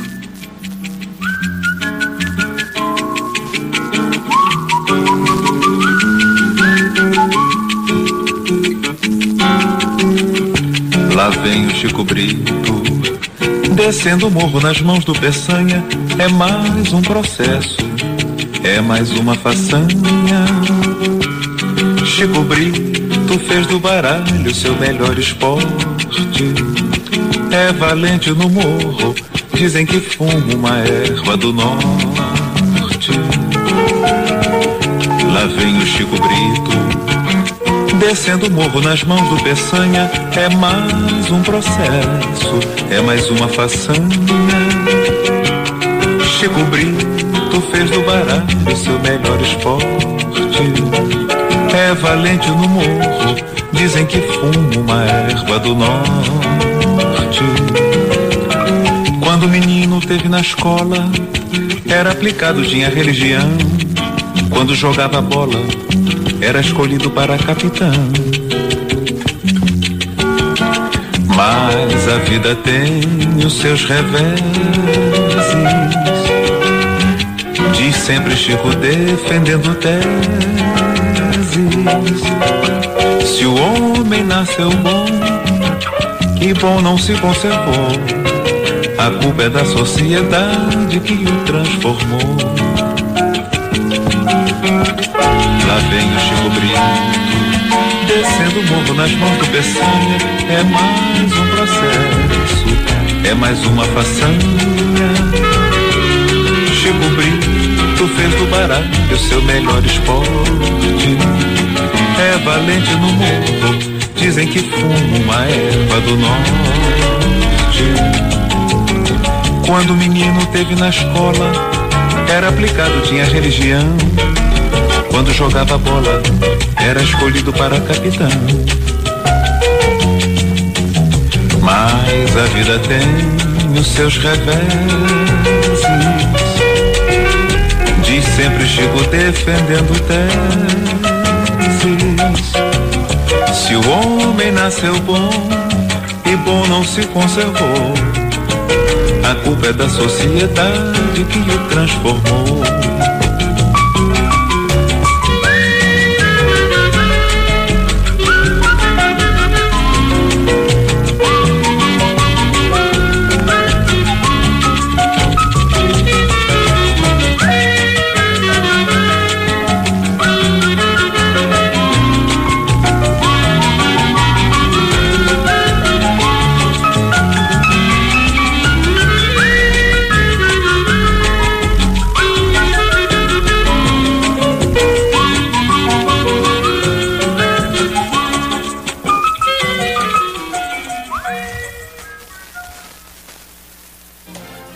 Isso aí, esse foi o nosso momento cultural.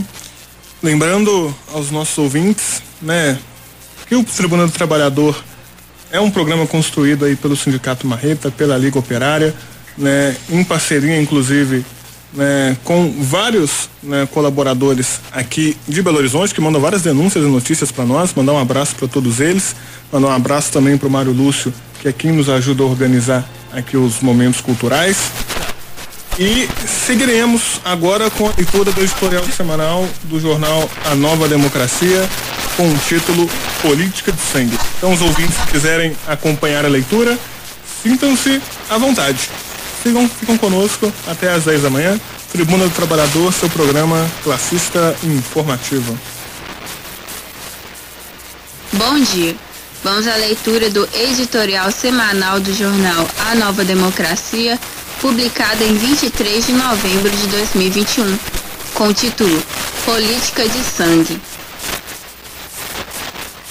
Temos dito em nossos recentes editoriais que a antecipação da corrida eleitoral de 2022 assinala apenas a divisão das classes dominantes de um lado e a tentativa de produzir alguma adesão social a um processo farsante e largamente desacreditado de outro. Em todo caso, para compreender o caráter de uma dada sociedade, não basta observar o movimento das personagens ilustres no alto dos palanques ou diante dos holofotes. É preciso olhar as engrenagens que se movem no mais profundo do tecido social, onde se encontrará o segredo oculto sobre o qual se ergue o edifício todo. Enquanto estas linhas são escritas, moradores do complexo do Salgueiro, em São Gonçalo, região metropolitana do Rio de Janeiro, se mobilizam para retirar de uma área de mata corpos de jovens chacinados pela polícia militar. Pelo menos 20 pessoas teriam sido executadas em uma operação realizada no domingo, 21 de novembro. Parentes das vítimas denunciam tortura e mutilação, enquanto cinicamente o porta-voz da PM fala de troca de tiros a grande distância. São Gonçalo, segunda maior cidade do estado, com um milhão de habitantes, já responde pelo maior número de mortes por intervenção policial no Rio. Antigo centro industrial, converteu-se, como tantos outros lugares semelhantes, ao mesmo tempo em refúgio e campo de concentração para milhares de pessoas desempregadas que vivem com base em empregos precários e auxílios governamentais, sob o acosso e violência implacáveis das forças policiais e outros grupos paramilitares, milícias ou facções, que lhes servem como força auxiliar. O mesmo complexo do Salgueiro foi palco de uma chacina perpetrada em conjunto pela Polícia Civil e pelo Exército em novembro de 2017, que resultou em oito execuções, e também do assassinato brutal do menino João Pedro, 14 anos, dentro de casa em maio do ano passado, em plena pandemia. No primeiro caso, a investigação que correu na Justiça Militar foi arquivada, e no segundo, o inquérito ainda não foi concluído. A propósito, há um mês, oito militares do Exército Reacionário foram condenados pelas mortes do músico Evaldo dos Santos Rosa e do catador de materiais recicláveis Luciano Macedo. Na famigerada operação, ocorrida em abril de 2019, os militares dispararam 257 tiros contra o carro em que Evaldo estava. Mas, mesmo esta condenação por um crime flagrante se deu por três votos a dois no âmbito da Justiça Militar. Foi Michel Temer que sancionou em outubro de 2016 a espúria lei que transfere para o âmbito da Justiça Militar a investigação e o julgamento de homicídios cometidos por militares no contexto de ações de segurança pública. O voto de Minerva a favor da condenação foi dado pela única juíza civil que compunha o conselho de sentença. Ainda cabe recurso.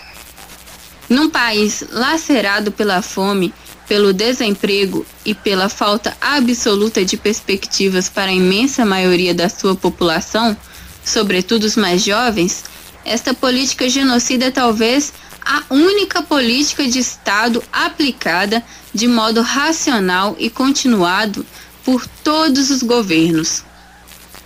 Pois sim, durante os anos dos governos petistas, não só a população carcerária dobrou, passou de 300 mil presos em 2005 para 600 mil em 2015 e hoje já atingiu os 800 mil encarcerados, não só houve a banalização do emprego das Forças Armadas em favelas e no campo, sob os auspícios de garantia da lei e da ordem, como por uma década o mesmo padrão de extermínio e violações foi aplicado na repressão ao povo haitiano. Sob Michel Temer e Bolsonaro, o padrão se manteve como uma espécie de inércia assassina. E isto não ocorre sem a participação do Ministério Público e do Judiciário, oligárquicos, reacionários e antipovo até a medula.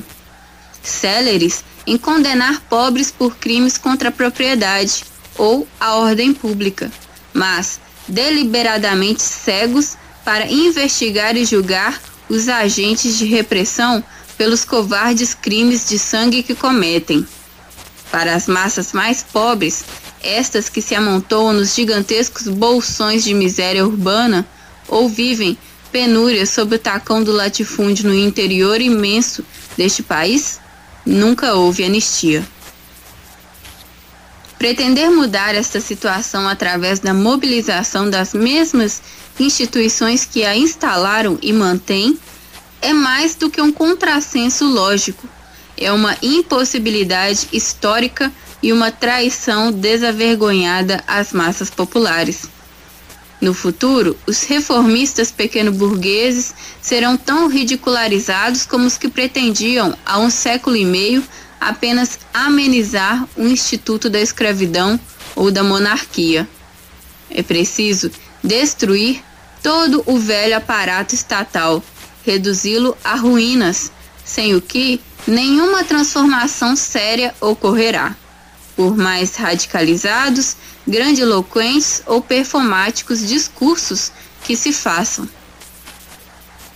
Porque, é claro, que a máquina genocida que hoje se volta sobretudo para o controle social da pobreza se prestará para a ação de polícia política quando a luta de classe se aprofunde e faça marchar mais rápido o poderoso movimento revolucionário. Não ver as coisas desta forma, não preparar-se para isso, não apontar a consciência dos trabalhadores neste sentido, é não ver e não preparar-se para nada. Força contra força, eis a única divisa justa. É isso aí, esse foi o editorial do jornal A Nova Democracia, com o título Política de Sangue, com a palavra Batista. Bom, é, esse editorial ele coloca, né, como essas chacinas, o genocídio cometido pelas forças policiais contra o povo pobre, principalmente preto, no nosso país é uma política de Estado, né? E coloca, esmiuça isso e torna isso bem claro, né? Que ao longo dos anos, né? Inclu, é, desde do regime militar e durante esse regime civil que não tem nada de democrático, mas que tentam, tentam pintar como Estado democrático de direito, né? Isso é uma coisa que segue inalterada, uma política de todos os governos.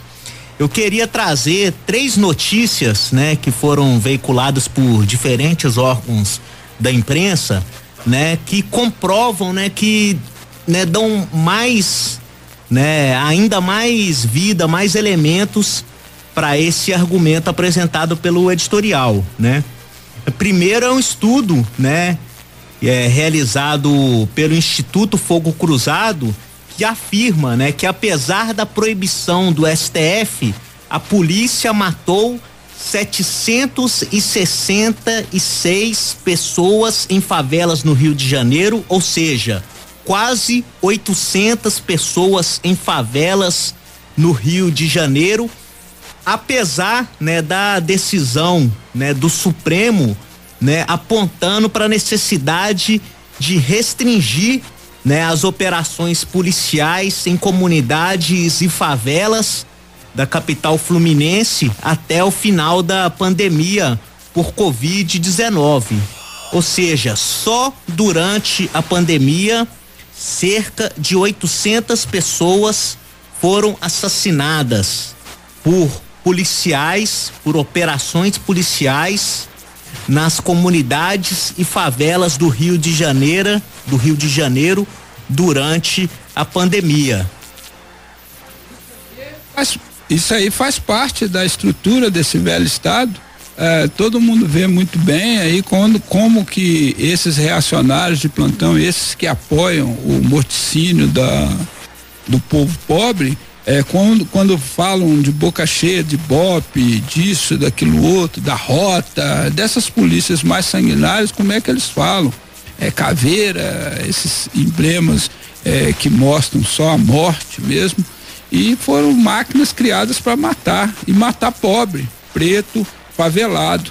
Nós vimos aí o, essa política de sangue aí, como tem sido feita, quando fala aí desses 800 durante a pandemia, é, nós vimos lá em São Gonçalo como é que foi nessa semana que passou aí todo a live falando de, de 20 pessoas que foram jogadas no mangue e que o próprio bombeiro se recusou de lá resgatar, é, que foi que era local de difícil acesso e que a, a população, os familiares que entraram no mangue para resgatar os corpos. Isso é um verdadeiro absurdo, isso é a política mesmo de criminalização.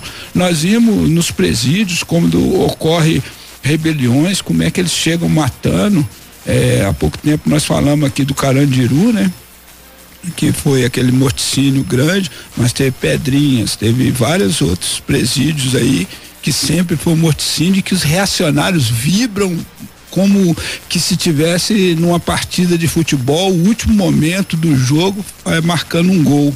Então isso aí é um verdadeiro absurdo. Até aquele Wilson Witzel foi na ponte Rio-Niterói vibrar lá a morte.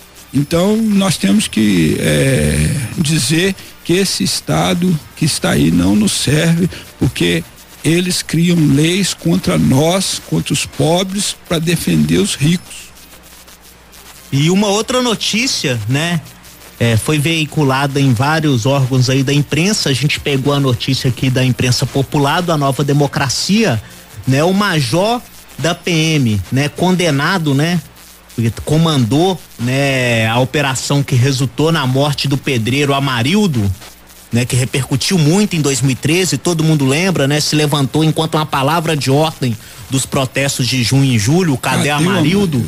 Né? Esse major chamado da Polícia Militar, chamado Edson Raimundo dos Santos, né, ele foi condenado pela morte, né, do pedreiro Amarildo, Amarildo Souza em 2013, mas, pasmem, ele vai rece receber 30 mil reais de indenização do governo do Rio de Janeiro né? Ele, né, que era comandante da UPP da Rocinha, né, o local onde o, o Amarildo foi barbaramente torturado e, e morto.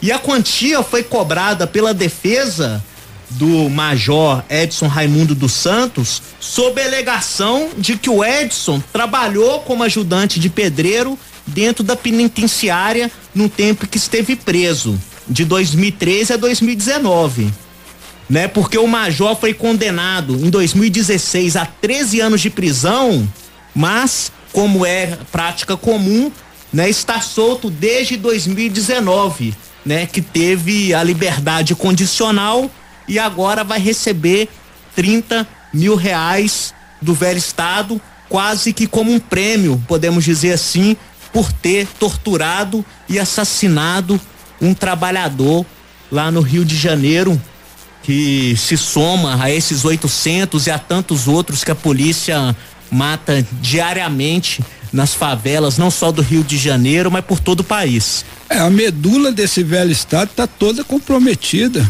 A condecoração, o, esses que eles falam que são grandes heróis, são condecorados em cima da matança, do massacre do povo pobre, humilde, desprotegido é como é, como se fosse um prêmio mesmo. Agora só para você ver, serviu de servente pedreiro trabalhando na prisão por quanto tempo, Batista?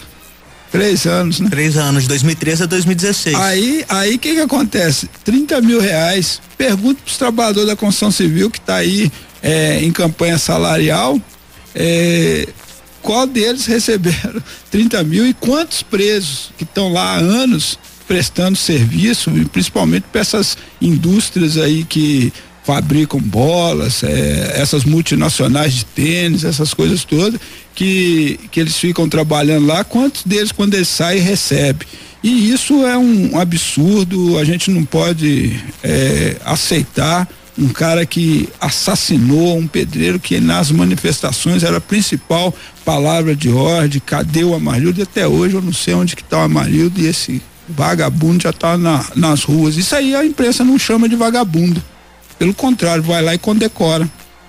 E uma, uma última notícia, nesse mesmo sentido, né, que corrobora, que né, fortalece, né, essa essa denúncia dos absurdos que de crimes que o Estado vem cometido contra o povo, né?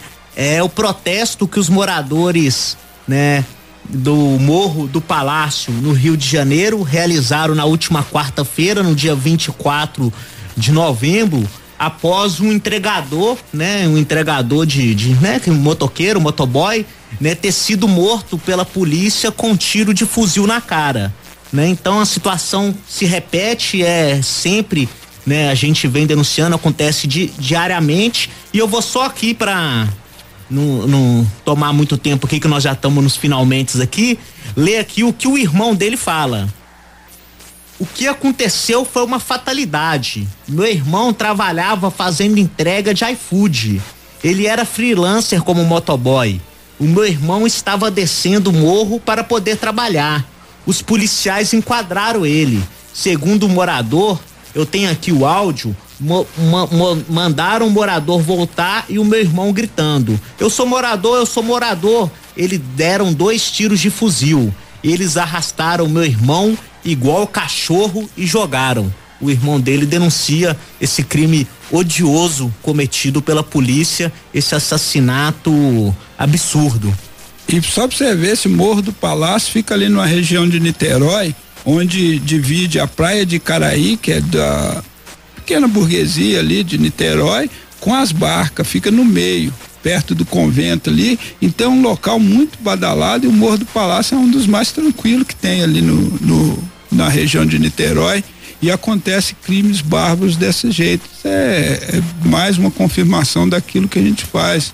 Essa política de sangue desse velho Estado que tenta afogar com sangue a revolta popular e tenta eles fazem isso de, de forma cada vez mais bárbara, mais cruel para tentar intimidar as massas e o povo, mas enganam-se eles, porque o ódio de classe só aumenta e a revolta fermentando, fermentando até explodir e vai explodir como uma panela de pressão, meu.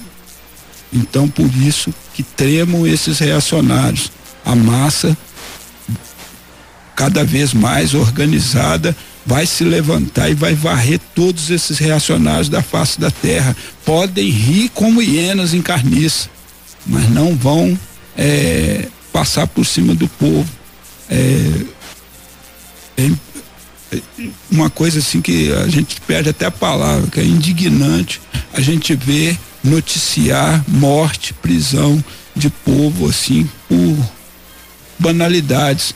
A gente vê aí a, a, a de vida, o povo passando necessidade, passando fome, é, é, uma pessoa chega no supermercado, vai pegar um, um alimento para levar para a família, é presa, barbarizado. Outro, como nós vimos recentemente, é, o morador, por ser negro, saindo do supermercado com a compra, o vigia, que era policial, a paisana, ridicularizou ele, foi mostrada a filha filmando, essas coisas todas tudo isso é uma forma deles querer escrachar o povo e nós temos que nos organizar. Nós temos que nos organizar e nos levantar, nos levantar em fúria, é, direcionado, canalizado a destruir tudo que há de velho contra o povo, tudo que é reacionário e construir uma verdadeira e nova democracia. É isso aí. Importante colocar também, né? A gente já disse isso em outros programas passados sobre como o monopólio de imprensa, principalmente nesses últimos dois anos para cá, tenta colocar ações desastrosas da polícia, né, como as que ocorreram, né, como vinganças que ocorreram inclusive no Rio de Janeiro, como assassinatos que ocorreram né, contra esse entregador do iFood, né, ou contra inclusive coisas que aconteceram né, nesse próprio supermercado, como sendo coisas né, para a gente ver como normal. Então, é. Outro tipo de crime, né, cometido contra esse povo, contra, contra o povo por esse velho Estado, né, a gente repercutiu aqui no programa umas três semanas atrás, né, um áudio emocionado, um áudio assim de revolta, né, um morador, né, do bairro Cidade de Neviana, em Ribeirão das Neves, né, que no dia 27 do mês passado teve uma grande tempestade de, gran, de granizo, né, que atingiu esse bairro, né, destruindo várias casas, né, são 14 casas ao, ao todos, umas ficaram, três ficaram bastante danificadas, né, e a prefeitura, né, junto com a Defesa Civil e toda essa burocracia, né, de Ministério Público, essa coisa toda, né? Aproveitaram da situação. Esse pessoal mora na beira de um córrego, né? É, num lugar bastante precário. Há 40 anos. Né? Tem gente que já tá lá há 40 anos, né? E eles aproveitaram de toda essa situação, né? De olho grande ali naquelas terras, né? É uma região assim que fica localizada ali na entrada da 040 né, no lado, no sentido oposto ao, ao Veneza, naquela estrada, né, que vai para o centro de Neves, né, o pessoal, eles aproveitaram para tentar expulsar, né, essas famílias, né, botando todo tipo de pressão, né? Mas os trabalhadores, né, que moram ali revoltados, né, com essa tentativa de expulsão, né, ameaçaram inclusive demolir a casa dos trabalhadores com conversa fiada de de que vão dar para eles um auxílio moradia, que a gente sabe como que funciona, né? Dá lá uma micharia pro povo e depois deixa o povo a Deus dará. Eles não aceitaram essa conversa, essa pressão, essa chantagem toda e decidiram pelo caminho da luta, né? Realizaram uma manifestação muito combativa na última terça-feira, dia 23. Fecharam por quase duas horas né? Essa avenida que liga o bairro Veneza ao centro de Vespasiano, essa mesmo que tem a Duta Ladeira, que tem os presídios ali, né? E fecharam por duas horas, né? É, esse acesso a BR 040 com uma grande, né?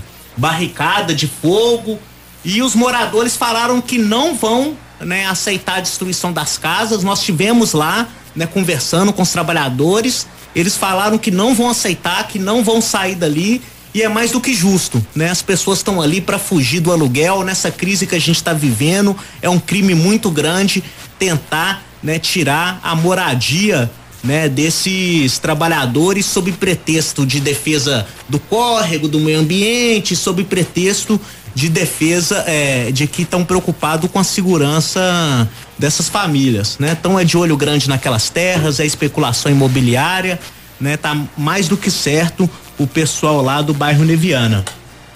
É isso aí, Tribuna do Trabalhador chegando ao fim. Mandar um grande abraço para todos os nossos ouvintes que nos acompanharam. Um abraço aí para o Gabriel Nilo de Betim que também está nos acompanhando. Um abraço para todos os departamentos lá de fisiologia né, e de parasitologia da UFMG, Maria Eduarda, Cíntia, Rafael, Marcela, Pedro, e aqueles também que eu não me lembrei. Vamos terminar o nosso programa com o nosso último momento cultural. Um grande abraço a todos vocês e até semana que vem. Olá, ouvintes. Para nos despedir hoje, vamos mais uma vez com Paulinho da Viola. Foi um rio que passou em minha vida. Um grande.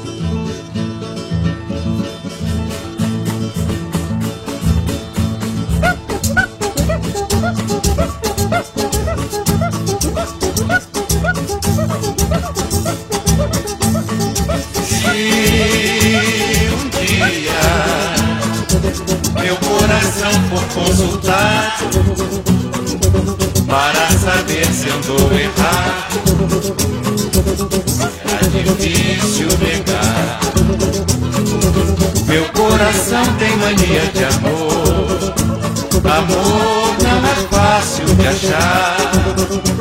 A marca dos meus desenganos ficou, ficou. Só um amor pode apagar. A marca dos meus desenganos ficou, ficou. Só um amor pode apagar. Porém, há um caso diferente que marcou neve tempo. Meu coração para sempre era dia de carnaval. Carregava uma tristeza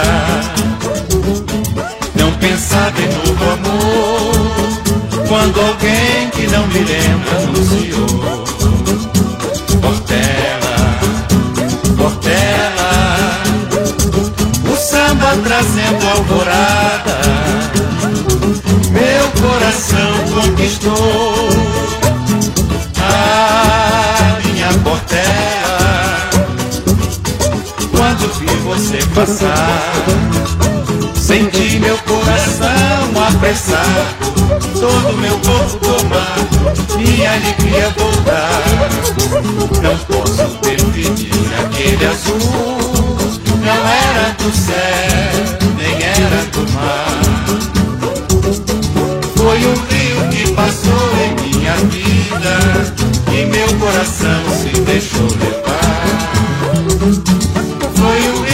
passou em minha vida e meu coração se deixou levar. Foi o rio que passou em minha vida.